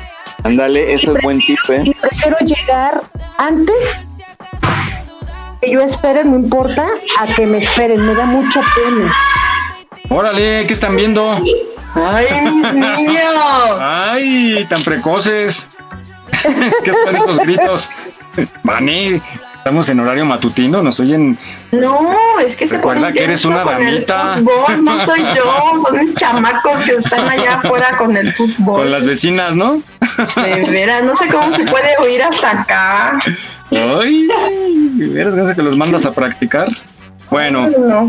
Oigan, yo, no- yo lo que sí no estoy de acuerdo, yo tengo aquí en mi cuarto el reloj, reloj porque ya ven que en la cápsula dice que recomiendan tener un reloj de en, la pared y estar monitoreando cada rato, pero yo creo que te estresa más, ¿no? El decir, ching, ya son las 10, ching, ya son las 11. Y, y creo que te estresa lejos de ayudarte, yo, mi opinión. Las alarmas son muy buenas. Sí, ¿verdad? Como que... Oigan, yo no sé si ustedes, yo no sé si ustedes hacen esto, pero yo en la alarma de la mañana para levantarme pongo tres alarmas, uno, una media hora antes y uno 15 minutos para que se despierte y diga un ratito más, pero programado, ya lo tengo calculado porque como sabe mucho un sueñito más después de, de que suena la alarma, ¿no? Sí, claro. Yo les voy a decir una cosa, a mí me molesta que mi marido haga eso. Porque el que se tiene que parar temprano es él, no yo. Exacto. A mí también me pasa eso. Porque tiene que poner la alarma cada cinco, cada diez y están suena y suena. Se me hace que, no sé si vieron una caricatura de la pantera rosa donde tenía Sí, muchas sí, alarmas. Así, Le dan así me lo. ¿no? Pues Ajá. mis muñecas no me dicen nada, ¿eh? Ellas felices. Afortunadamente. Y eso de las Y- alarmas a cada rato, sí. Y, y el, el reloj que tenemos en la sala, en la pared, tiene 15 minutitos antes. Y ese es el que es para él, Ya es el bueno. Que para él. Para mí ya sé que no. Pero, pero para él cuando tiene que salir, así. ¿Para qué se casan? ¿Para qué se casan si después se van a andar quejando? No entiendo. De veras. No, yo no me que yo, yo que grabo, yo que grabo bodas, ocurre algo bien chistoso porque cuando ya y agarran la confianza porque las empiezo a grabar desde que salen de su casa y van a- al salón de belleza y eso, o llegan a su casa a peinarlas. Y la- ya saben que siempre hay una amiga, ¿no? Que la escuché ahí para que ya es casada, que la escuché para la boda, ¿no? Que lo que tiene que hacer no tiene que hacer. Y empiezan las pláticas de mujeres ya expertas. Ay, nanita, ¿eh? Yo digo. No me la espanten porque cuando empiezan a decir, no, y a las dos semanas cuando, no, los ronquidos. Espérate. no, Hay que cuando... una sección de eso, Mike, para que nos Eh. cuentes todo lo que has vivido. No, es que hay unas cosas que sí no puedo contar, pero, Pero, pero vas sí, a decir el pecado, no el pecador. como que se les olvida que estoy grabando y de repente, chanfle, yo qué necesidad de estar escuchando esas cosas, ¿no? Pero bueno, era un, un- un breve, un brevario cultural. Pues vamos a esta nota. Ah, que hablas eh, de las estafas en los trabajos de casa. Ahorita hay que tener mucho cuidado. No sé si vieron hace unos días estas bandas que detuvieron unos operativos en la Ciudad de México de los montadeudas. ¿no? Que, que está muy de moda ahorita, que hay que tener mucho cuidado con los fraudes, con las extorsiones al pedir créditos en aplicaciones en línea, en Facebook, que hay muchas. Eh, sí, sí vieron esta nota, esta, esta Está bien cañón, eh, yo sí la vi. Está y muy grueso. Bien cañón, ¿eh? Pero, a ver, vamos a, a decir en contexto qué pasó, ¿no? Hay unas aplicaciones, obviamente ahorita mucha gente necesita dinero y hay unas aplicaciones en redes que te dicen dinero en menos de media hora, sin aval, sin, sin buró. Y entonces tú abres la aplicación, la bajas, le das todos los permisos para... Todo, todo el mundo le da sí, sí, sí, sí, con tal de tener la aplicación. Y aparte son créditos bien, bien bajos, ¿no? De máximo creo que he visto de mil pesos.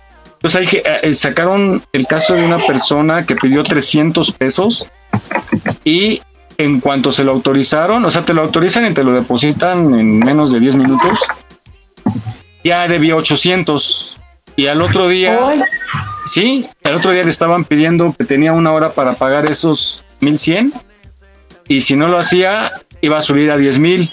A las dos horas, si no pagaba esos 10 mil, así fue la amenaza, ¿eh? Al otro día iban y mataban a su familia.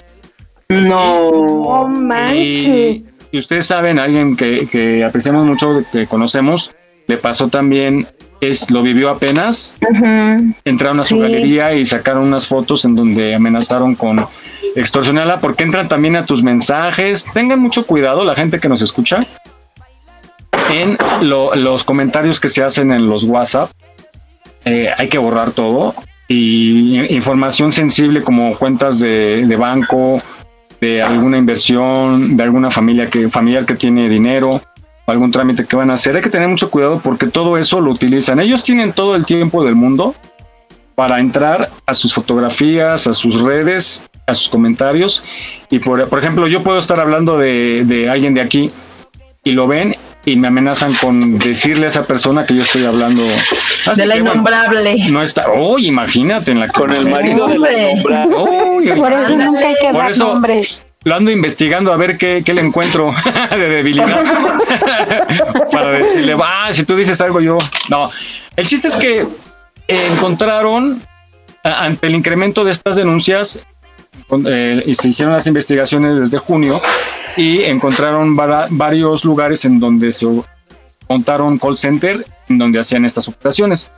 Pero aquí lo raro, Jesús, tú que eres abogado, yo digo, eh, aquí la acusación que se les está haciendo es por cobro indebido y no por extorsión. Por cobro indebido tengo entendido que era una máxima de dos años, que obviamente confianza la puedes librar, ¿no?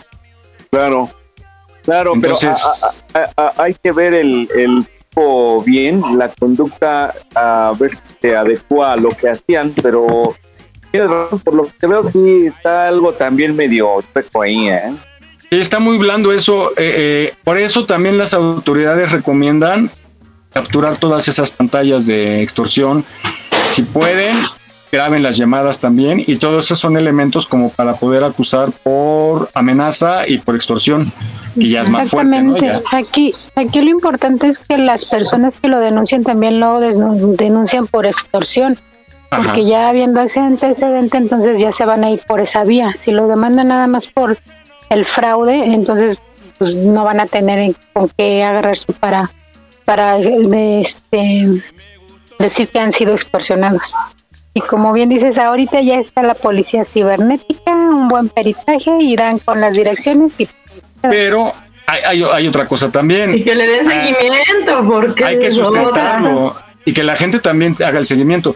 Hay que sustentarlo y es difícil porque cuánta gente, yo me imagino que igual agarraron a dos, tres chamacos hacer nada más las, como que un departamento como para otorgar los créditos. Entonces, si a ti te contratan, a ti Fabi, te contratan y dicen, no, pues tú nada más vas a tomar datos, vas a, a decirle, ah, sí, ya se autorizó, se le deposita mañana. Es tu única labor que vas a hacer. Yo como te acuso a ti, o, o qué culpabilidad tienes tú de la extorsión que te hace una segunda persona, ¿no? Que sería otro grupo.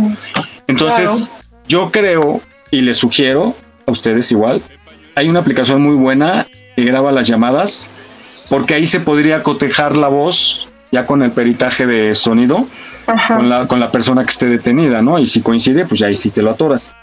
Pero mucha gente De por hecho, pena por eso también. siempre pedir el nombre de con quién estoy hablando, disculpa. Porque este. Ah, pues, pero tú sabes que en esas cosas, en esas cosas todos son licenciados. Sí, sí, ¿no? En todos los fraudes. Bueno, esa fue una información que, surgió esta semana y la nota que vamos a escuchar es acerca de las estafas, de las ofertas de trabajo en casa, que también hay mucho en redes y hay que tener mucho cuidado. Vamos a escucharlo.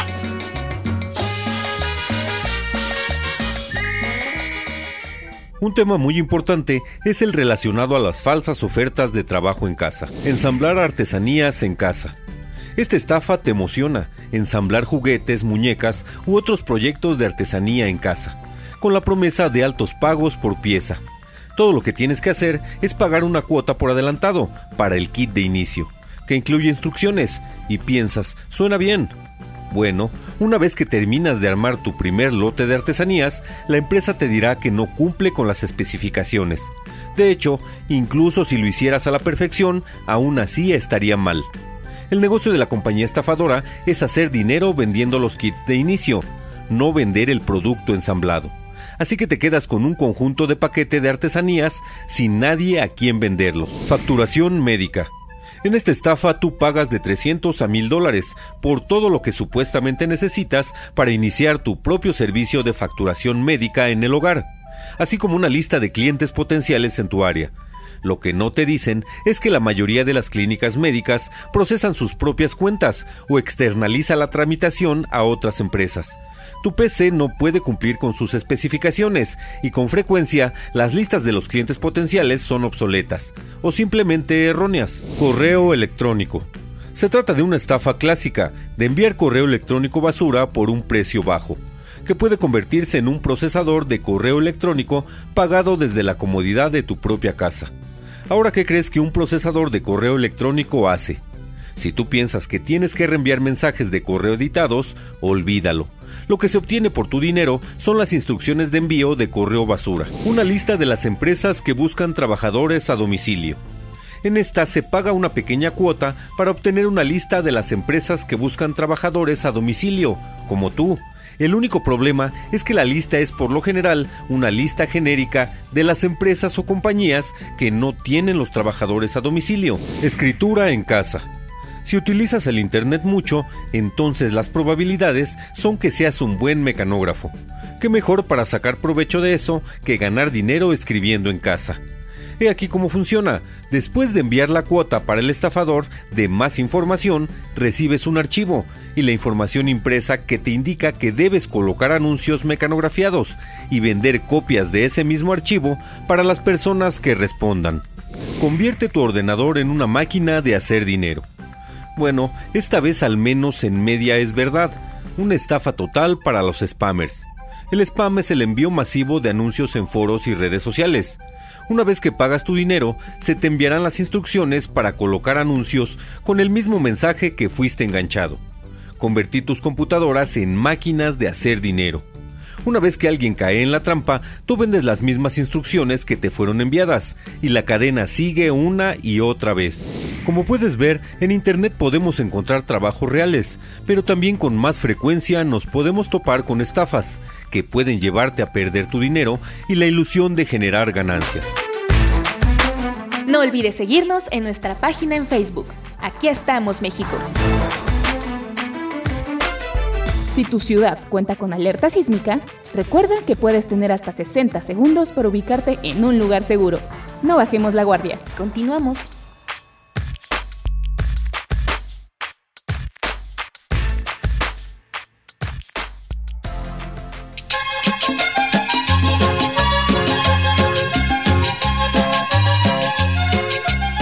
Muy bien, pues ya sabemos, ahora hay que tener mucho cuidado y mucha precaución de esta gente pues que no tiene escrúpulos y que se pretende abusar de la gente. Adelante, Miguel.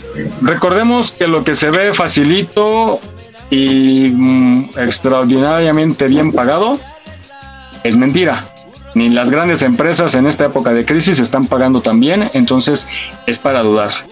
Tengan mucho cuidado. Ahí hay mano negra. Claro, y sobre todo con nuestros hijos, ¿no? Los adolescentes que se aferran luego a... Y luego en busca de algo, Les brillan los ojos. caen en eso, es correcto. Exactamente. Son como que el- el- la víctima perfecta para estos malhechores. Sí. Bueno, pues vamos con un adelanto contigo, Vane, con tu malévolo test. Cha, cha, cha, chan, cha, cha, cha, chan.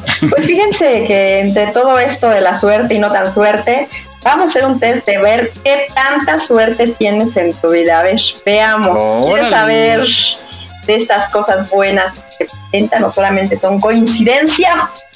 ¿Podré saber si se me va a hacer con la innombrable? Quién sabe si tengas tanta suerte. Oh, tú dime, tú dime. Bueno, pues más adelante iremos contigo.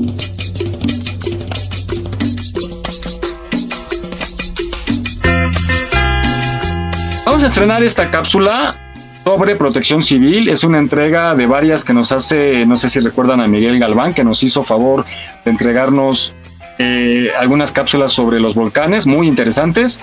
Él es especialista en protección civil y nos entrega su primer capítulo para hoy. Vamos a escuchar. Hola, soy el ingeniero Miguel Ángel Galván y nuevamente es un placer estar con ustedes a través de Radio IUS en Aquí estamos México. Hoy les hablaré de la protección civil y conoceremos recomendaciones de seguridad importantes. Pónganse cómodos y comencemos. Esto nos dice la parte oficial en México sobre la protección civil es la acción solidaria y participativa que en consideración tanto de los riesgos de origen natural o humano como de los efectos adversos de los agentes perturbadores prevé la coordinación y concentración de los sectores público, privado y social en el marco del Sistema Nacional de Protección Civil, con el fin de crear un conjunto de disposiciones, planes y programas, estrategias, mecanismos y recursos para que de manera corresponsable, privilegiando la gestión integral de riesgos y la continuidad de operaciones, se apliquen las medidas y acciones que sean necesarias para salvaguardar la vida, integridad y salud de la población, así como sus bienes y la infraestructura. En resumen, su postulado básico es la salvaguarda de la vida de las personas, sus bienes y el entorno. Ahora, el emblema internacional de protección civil que ustedes conocen se encuentra estipulado en el artículo número 66 de dicho protocolo y dice, el signo distintivo internacional de protección civil consta de un triángulo equilátero azul sobre fondo color naranja cuando se utilice para la protección de los organismos de protección civil, de su personal, sus edificios y su material o para la protección de refugios civiles en México. Como resultado de importantes iniciativas, el 19 de septiembre de 1988 se determina la creación del Centro Nacional de Prevención de Desastres, CENAPRED, que fue inaugurado el 11 de mayo de 1990. Y aquí entramos en un tema importante. Fomentar en la población la cultura de protección civil mediante el autocuidado y la autoprotección. La lección aprendida del sismo de 1985 que causó muchos daños y una gran cantidad de pérdidas humanas hizo que cambiaran los protocolos de actuación y que la población aprendiera qué hacer en caso de un movimiento telúrico. Antes la consigna sentir un sismo es todos fuera. Ahora eso ha cambiado. Tenemos la alerta sísmica que nos proviene con segundos de anticipación de la inminente llegada de un temblor y en caso de no poder salir, aplicar técnicas de repliegue, perdón, al interior del inmueble. Hasta aquí esta primera entrega. Nos vemos el próximo sábado, misma hora, por Radio IUS en Aquí estamos México. Hasta luego.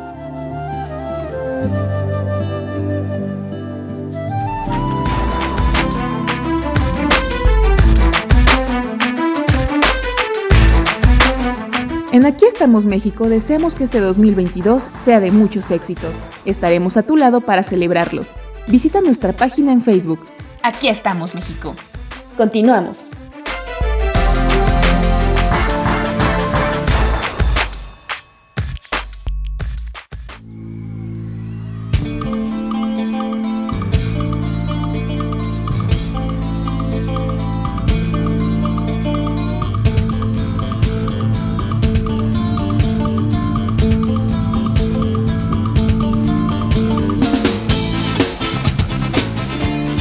Muy bien, pues qué interesante, ¿no? Eh, empezar a programar nuestra vida en familia, en la oficina, en el trabajo. ¿Y qué hacer en todos estos casos que de repente nos toman por sorpresa y entre los nervios y la confusión de todos los demás, pues es mejor tener algo preciso. Adelante, Miguel. Claro que sí. A mí me agarró esta vez que fue en la madrugada ¿Quién te agarró? ¿Quién te agarró en la madrugada? La sorpresa. yo creo que era monja porque era sorpresa. no, me, espantó porque ven que tengo mis alarmas súper escandalosas. Y yo ya no bajo, estoy en un quinto piso y dije, no, pues estoy en, pijama y en chanclas y de aquí a que me peine y me pongo prebocas, pues ya me gano. Pero sí eh, procuro siempre tener por aquí este, al menos recogido mi cuarto para poder salir en caso de que se ponga más fuerte y a, proteger. Pero, si no van a entrar a tu no van a entrar a tu cuarto, ah, porque te puedes caer, ¿no? sí, sí, sí, sí, o que se vaya la luz. Es que el peor panorama puede ser que se vaya la luz, ¿no? Y, y que esté totalmente oscuro donde estás, que tropiezas y sale peor. A lo mejor si no te movieras, salía mejor que si caminas o corres. Pero no tienes a la mano una lámpara de emergencia. No, lámpara, tengo lámparas a la mano, pero por ejemplo, a lo que voy es que no ocupes ese tiempo en, quitar. Por ejemplo, hay gente, les juro, yo he ido a casas en donde por alguna causa tienen cajas o mueven algún mueble para preparar un catre porque a lo mejor duerme alguien en la sala. Entonces, ese tipo de cosas te van a quitar tiempo. Y aparte es un peligro, ¿no? Porque depende quién, quién está en tu casa que a lo mejor te da mucho miedo y sale disparado. Si con lámpara o sin lámpara te andas tropezando. Entonces, por ejemplo, ¿ustedes tienen algún plan ha hecho con la familia para casos de, sismo? Pues todos para afuera. Incluyendo al perro, todos para afuera. Mi plan es en lo que en lo que voy saliendo para afuera ir rezando un Padre Nuestro. Ah, muy bien. ¿Tú, Fabi? Sí, todos para afuera. Cuando en cuanto suene al patio, este, a donde no haya esté libre o a la calle. Ok. Mon, que estás en el piso 22. Ya no estoy en el piso 22, ahora estoy en el 4. En 4. ¿Pero qué haces? ¿Te quedas o sales? No, yo salgo corriendo. Grábate un día, me encantaría verte. ¿Cómo es? No, no manches. O sea, la última vez, el 12, como dijo Moni Vidente, decidí dormir desnuda porque pues me gusta. Y no dejé como ropa cerca de mí. Entonces fue como, no, no, no. Los vecinos lo agradecieron. Eso me dijeron, eso me dijeron mis papás. Seguramente agradecieron y yo fui la única que salió. De lo que se perdieron. De lo que se perdieron. ¿De aquí al OnlyFans? No, no, no, no, no. Tú, Rosy. Pues fíjense que acabo de, precisamente la semana pasada, acabo de, quitar y ver medicamentos, eh, ver caducidades y todo de mi mochila de emergencia. Y me dio mucha tristeza sacar correas, sacar croquetas y sacar agüita, que era precisamente para mi Camila, porque en mi mochila de emergencia era de mi Camila y mía, nada más. Porque siempre que temblaba, porque siempre que temblaba yo siempre yo siempre agarraba primero a mi perra y luego avisaba está temblando pero siempre sacaba siempre a mi perrita primero, pero pues ella ya no está conmigo. Entonces, todo tiene que cambiar en mi casa, porque ahora pues nada más vivimos en esa casa pues Germán y yo, y si me agarra el temblor a mí sola, sin mi Camila, pues ya tengo que reestructurar todo. ¿Dónde, van, ¿Dónde me van a encontrar? A mí sola, ya no con Camila, porque para mí mi mundo era, giraba con Camila, para todo ahora tenemos que, pues que platicarlo. Realmente todavía no lo, no tenemos el plan, pero por lo regular cuando estaba Camila es, nos vemos, donde estemos, nos vemos en Parque España. Parque México, perdón, Parque México. No te vas tan lejos? Porque para allá está mi mamá, para allá está Germán, para allá está mi hijo. ¿Entiendes? Ah, mi hijo vive cerca, vive ahí en la Condesa, mi mamá vive en la ah, Condesa, Germán trabaja en la Condesa, yo estoy en esa, pero tárdeme lo que me tarde, nos vemos en la Señora de los Jarrones. Ay, la pechugona. En esa. en cueros. Muy bien. Oigan, y adicional yo quisiera recomendarles a los que sufren de alguna enfermedad o que son alérgicos a algo, algún medicamento o algún alimento, como Fabi, tener una, una plaquita o una pulsera rotulada. Porque, pues bueno, Dios no lo quiera que queden inconscientes o queden por ahí atrapados y al menos que los rescatistas, rescatistas sepan de que pueden ser vulnerables y no vayan a, aplicarles algo que les haga daño. Entonces, nada más como, sugerencia, ¿no? Porque puede ser muy peligroso eso de que no sepan a qué eres alérgico y... En tu caso, ¿no? Por ejemplo, imagínate, te ven inconsciente y denle una almendra a ver si despierta. no, hombre, Oye, pues a mí, si traes almendras, tus almendras les das. No, sí, así, eh, con mi ex, eh, yo no le quería decir a que era alérgica, porque dije, ¿qué tal si me la das? sí, si yo fuera tu, ex, bueno, tu novio en ese entonces, ya me hartas, yo te aseguro primero y luego te hago tu licuadito de almendra. Ah, pues por eso no le quería decir, pero, pero a un punto muy importante el que tú tocas. Es que yo tengo que saberlo por si algún día te llegas a poner mal, que yo, yo sepa qué es lo que pues te, te pueden administrar y que no, porque qué tal si, claro, ajá, exactamente. Pero de todos modos así no me confía. Bueno, vamos a. Llegó la hora malévola con el test de Bane. Adelante.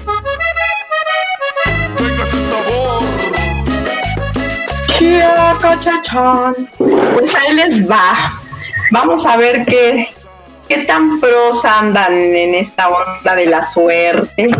¿Se sienten afortunados en la vida o más o menos? Sí. Mi nombre es Suertudo. Ay, papá. Ay, como el gato de Alf, ¿no? ¿Se llamaba Suertudo? ¿El gato de quién? Alf. El extraterrestre. Uy, ¿de qué generación son? Pues resulta. Yo sí lo conozco. Tú eres una. Si era suertudo porque no se lo comía Alf. Tú eres una viejita, Fabi, que reencarnó en un cuerpo de una joven. Porque tú te sabes muchas cosas de, de la época de Jesús. es que leo mucho la Biblia. no de, no de es que leo mucho ¿De qué Jesús estamos hablando? Jesús habla en arameo, ¿verdad? bueno, vamos contigo, Vane. no, Mike, lo que pasa es que existen repeticiones. Yo lo sé, pero que te, ah, llame la atención, me, sorprende. Pues sí, me gustaba. abogada de ratón de biblioteca abogada del diablo. Ah, Adelante, Vane. Muy bien, pues venga, vamos a ver si te crees una persona afortunada con tanta suerte.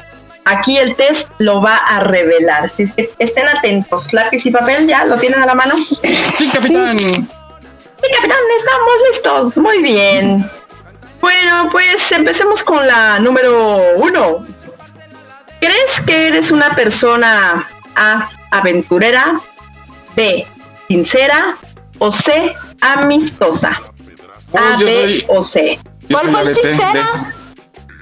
Aventurera, aventurera, sincera o amistosa. A ver, ¿qué clase de persona te, catalogas tú? ¿Ok? La- la Número dos, amistosa. Amistosa. Aventurera, sincera o amistosa. Chanfle. Número dos. ¿Qué tan seguido se cumple lo que deseas? A. Nunca. B. A veces. O C. Siempre. Mm, número tres. ¿Crees que conoces a más personas porque A. Cosas de suerte. B. Pues es ambiguo. Igual y es más casualidad. O C. No te fijas en la suerte de los demás. Ay, me repiten, es que me habló mi director, amigos. Ay, esta señorita. Trabajando ¿Crees? como siempre. Ahí te va, ahí te va. ¿Crees que conoces a más personas suertudas que tienen mucha suerte? B, pues de las dos es ambiguo, ¿no? O C, no te fijas en la suerte de los demás. Ah, ok. Gracias. De Nada, número. Ya no sé ni qué número es. Cuatro. Cuatro. Completa la frase. Las personas A son el resultado de su suerte. B. Que se concentran en su suerte siempre tienen nuevas oportunidades. O crean su propia suerte.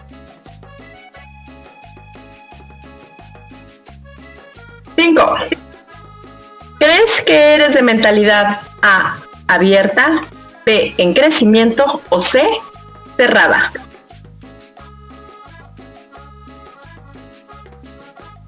La mente bien cerrada, las piernas bien. Ah, ¿verdad? Ah, ¿verdad? ¿Qué vas a hacer el sábado? Ah, ¿verdad? Ya ver, Bien, siguiente, Hasta- porque esto ya está muy caluroso. Esto ya está muy caluroso. Siguiente pregunta. ¿Cuál crees que es tu actitud ante la vida? A, negativa. B, pues neutra. Digo, tampoco es de que me vaya mal, pero pues no soy la excelencia. O C, positiva. Esta ni sé si contesté la pregunta anterior. A ver. ¿Cuántas llevamos? Ese se puso nervioso. Llevamos seis. Esta es la 6, ¿verdad? Como 29 llevas. No, ¿Puedes cinco. repetir la pregunta? La única. Llevamos seis. Déjame ver en qué siete. minutos se está grabando esto para regresarle en el podcast. Pregunta 7, la última pregunta. ¿Escuchas a tu instinto o decides seguir tus corazonadas? A. No lo escucho, pero a veces escucho más a mi instinto que a mis corazonadas. B. Ay, ¿eso qué? No creo en nada de eso. O C. Por supuesto, siempre. Yo, mis tristes corazonadas. ¿Sí? ¿Tu instinto o tus corazonadas? ¿Qué eliges? ¿Cuál es la diferencia?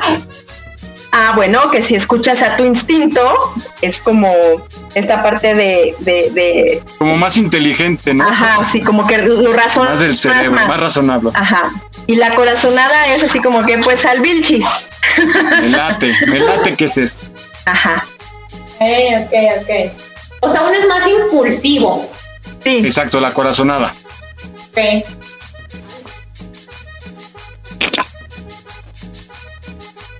Háganme sus Rosy. conteos, háganme sus conteos. Un, dos, tres. Rosy cuatro, tiene cinco. B, mayoría de B. Mayoría de B. B. Yo 5C, 5C. Miguel, 3C C. y 3C. Bueno, pero son siete, entonces la otra que fue. Te falta una. La otra fue una A. Nah. O sea, tengo mitad y mitad. Bueno, pues ahorita vamos a ver tu equivalente. Dos, dos y, dos, dos y tres. Dos, dos y tres, pues ¿cuál fue la tres? Pues, La C. Sí.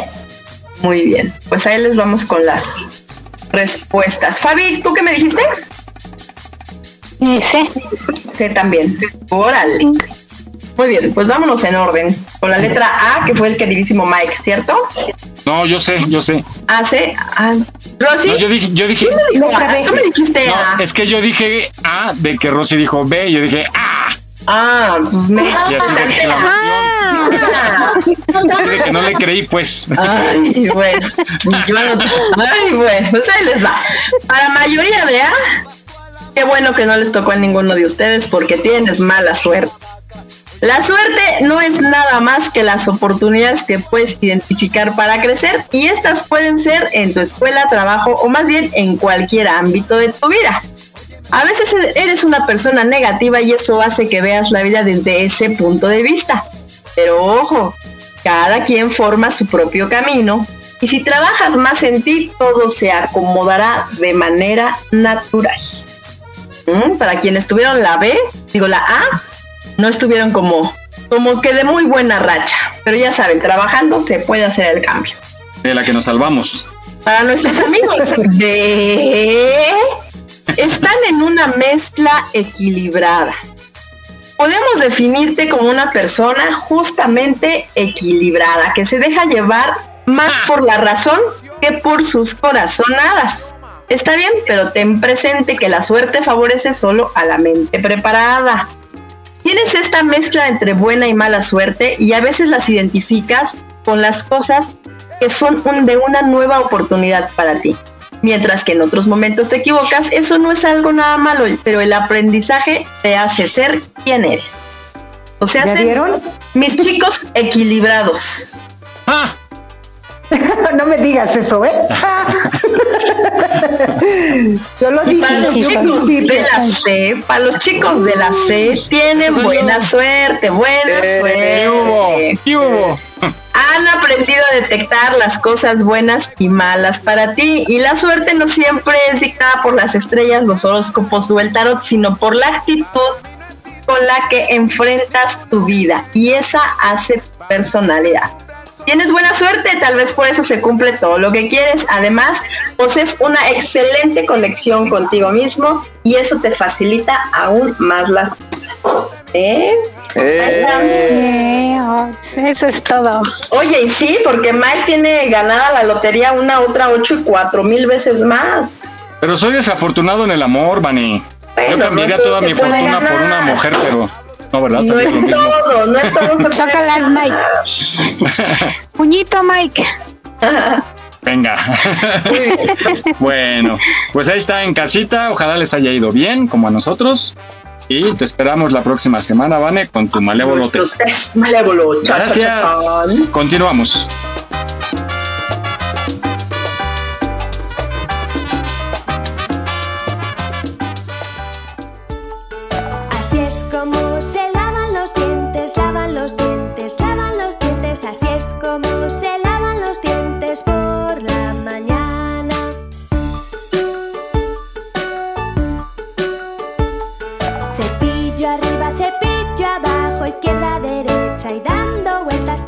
Bueno, pues continuamos en Aquí estamos México. Gracias por escucharnos. Les mandamos muchos saludos a la gente de Los Ángeles, California, a Becky G, que seguramente nos está escuchando ahí claro. en Inglewood. Becky, ya, llámanos. A mi amigo Rubén. A Rubén, que te escribió, ¿no? Que nos Sí. escucha. Sí, no se pierde un solo programa. Muy bien, sí, que nos reclama cuando no vamos al aire. Hola, Rubén. Le vamos a hacer examen a veces. Cierto. Ándale. Exacto. A ver, ¿qué dijo Mon? ¿Qué dijo Mon en el minuto 58 También te viene encerrada y la qué? Ah. Ay, mi mon, ay, mi mon. Bueno, ¿Qué pasa? chicos, pues va, hablando de porquerías, vamos a esta cuestión de los dientes sucios y vamos a hablar acerca de la limpieza dental. Es muy desagradable cuando tenemos una persona al lado con la dientes. Uh, y caray. Digo, cuando es por falta de higiene, porque también recuerden que puede ser una cuestión de hepática, ¿no? Sí, el hígado. El hígado. y, El hígado. y- y a veces pues no es voluntario, por más que se traigan un chiclito, de todos modos hay, hay por ahí un mal olor, cuestión de salud, pero la gente que no se limpia los dientes, que trae como capas de sarro, híjole, ¿cómo decirles, no? Entonces es importante que cuidemos nuestros dientes porque si los descuidamos los vamos a perder muy pronto. Vamos a escuchar esta nota sobre la importancia de la limpieza dental.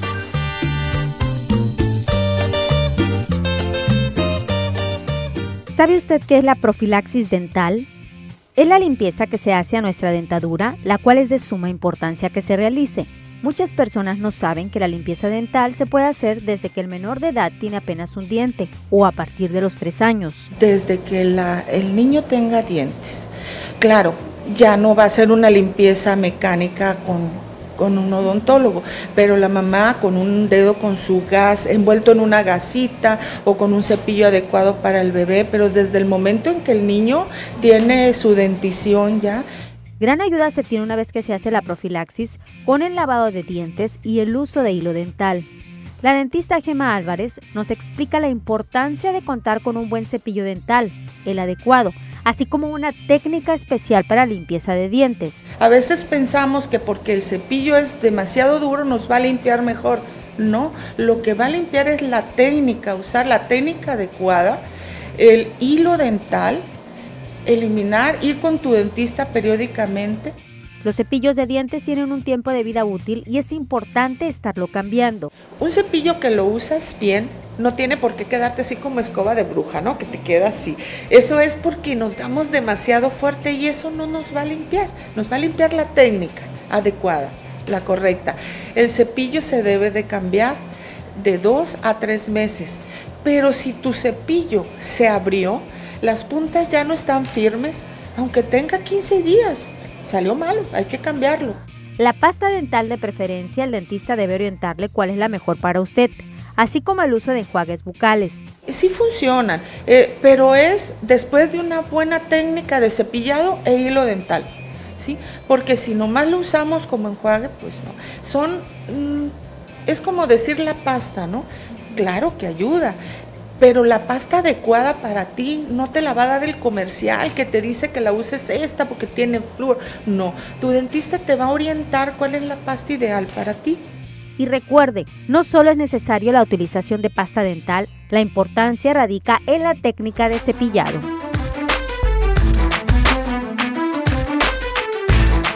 Aquí estamos, México. Esperamos tus comentarios a nuestro WhatsApp 56 294 1459. 56 294 1459.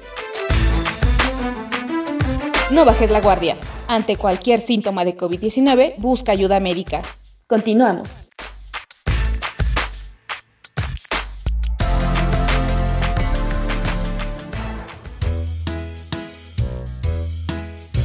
Cepilla tus dientes arriba y abajo. Cepilla tus dientes de aquí para allá. Cepilla tus dientes de izquierda a derecha. Cepilla tus dientes día y noche. Cepilla. Muy bien, pues ahora ya sabemos que lavarse hasta tres, cuatro, cinco veces los, los dientes al día no cae nada mal. Mínimo tres, pero si es más, no cae nada mal. Adelante, Miguel. Por lo menos tres veces, sí, como dices.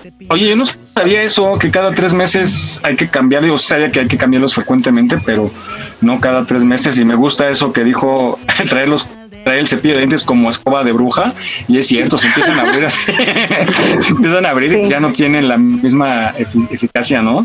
Entonces, y también que hay, eso hay que preguntarle a nuestro dentista qué tipo de cepillo debemos de ocupar. ¿Ustedes sí se lavan los dientes así mínimo tres veces al día? Ay, por supuesto. Sí, claro. Y lo Y- dental. Hilo dental Claro. también. Ah, y también, enjuague, sí. Y el enjuague bucal. Enjuague.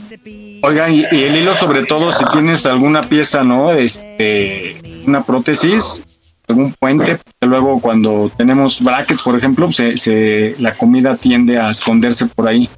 Pues ya con el hilo adecuado, porque además hay diferentes tipos hilo, entonces con el adecuado hay que hacerse su limpieza, porque además tener una bonita sonrisa depende de una buena limpieza también, ¿no? Además hay unos especiales para las personas que tienen brackets. Ándale, hay un- unos cepillitos, ¿no? Chiquititos. Sí, unos se parecen Unas de esos de, ajá, parecen Como rodillos. ajá, cepillitos de con las que se lavan las mamilas, pero chiquitos. Sí, exacto. Bueno, consulte con su dentista de confianza. Y pues bueno, ligado a esto, vamos a escuchar esto de las caries. Yo quiero mandarle un saludo a mi dentista, el doctor Claudio Castro Paredes, que les quiero decir que me salvó mi, mi dentadura porque un día me fui a sacar una pieza a una de esas clínicas están muy despampanantes por fuera y unas oficinas muy sofisticadas, pero me tocó una mercenaria y les juro que me salía media cirugía, porque fue una cirugía, y este, me fui a refugiar ahí con el médico, con ese dentista, y les juro que es buenísimo, y me salvó mi pieza y me hace mi limpieza y todas mis... mis... ¿Te acuerdas Jesús, o, o Vane y Sarrosi, eh, las clínicas prensa, no sé si existan todavía. Claro, eh, había tres clínicas prensa. Eh, la principal estaba el eje de Guerrero, ahí en la colonia Guerrero, la, la más grande, era un edificio como de unos ocho pisos más o menos. Luego estaba la segunda, la de Municipio Libre, aquí en la colonia Portales. Y la tercera estaba sobre Mariano Escobedo, eh, ahí cerca del el edificio de Pemex. Ya nada más quedan eh, dos de estos edificios, el de la Guerrero y el de la Portales, pero ya no es lo que fueron en tiempo. Ella está muy, muy, muy raquítico esas pero bueno, Oye, todavía pero, pero eran mercenarias ahí, te juro que tenían unas dentistas, unas enfermeras que parecía que jugaban tiro al blanco cuando te hacían la anestesia. Te, y es que tenías la suerte que te ponían anestesia, pero eran como las, las más accesibles, ¿no? En cuanto a costo, y que así, fíjate la de la, la prensa, había mucha gente, yo me acuerdo. Y funcionaban 24 horas. Además, una de que aquí por Revolución Tacubaya, por ahí había una. Pero sí, yo creo que eh, reclutaban carniceros. Porque sí, no, es que les juro que sí era, era terrible, pero pues era la única solución a males en ese entonces. Estamos hablando de hace muchos años, por eso decía que las más contemporáneas eran las que posiblemente se acordarían. Pero bueno, era un paréntesis. Vamos a escuchar entonces acerca de la caries dental. Mientras que en los adultos es la enfermedad periodontal la principal causa de pérdida de dientes, en los niños y jóvenes lo es la caries. Por ese motivo, tratar de prevenirla es una parte fundamental para mantener una salud oral adecuada. La caries dental es una enfermedad infecciosa provocada por unas bacterias que existen en la boca. Cuando consumimos productos azucarados o hidratos, estas bacterias fabrican durante su metabolismo unos ácidos capaces de destruir el esmalte dental. Una vez que la caries penetra en el esmalte, su avance es imparable, puesto que la dentina, la estructura que está por debajo del esmalte, es mucho más frágil. Si no se ataja a tiempo, la caries puede invadir la pulpa, provocando el típico dolor de muelas. Si esto ocurre, sería necesario realizar una endodoncia de la pieza o matar el nervio, o incluso extraer el diente si éste está muy afectado. Aquí te decimos una serie de medidas de prevención de la caries. Llevar una higiene dental adecuada.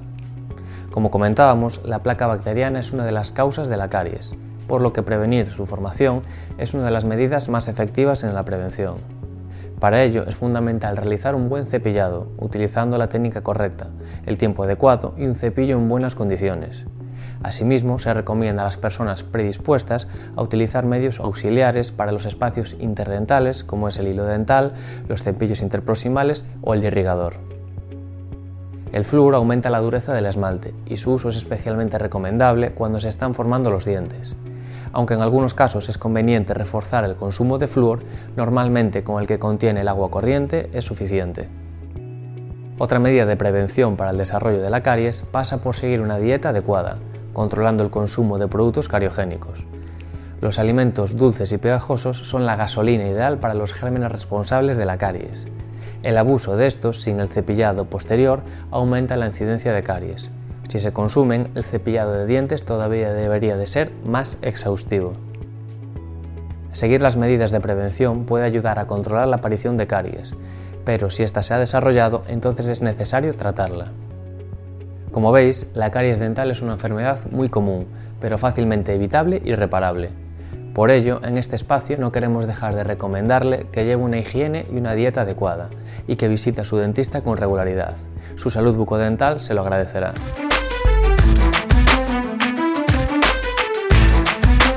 No olvides seguirnos en nuestra página en Facebook. Aquí estamos, México. En caso de sismo, no utilices el elevador. Si ya no te es posible salir, comienza el repliegue. Estar preparados puede ser la diferencia. Continuamos.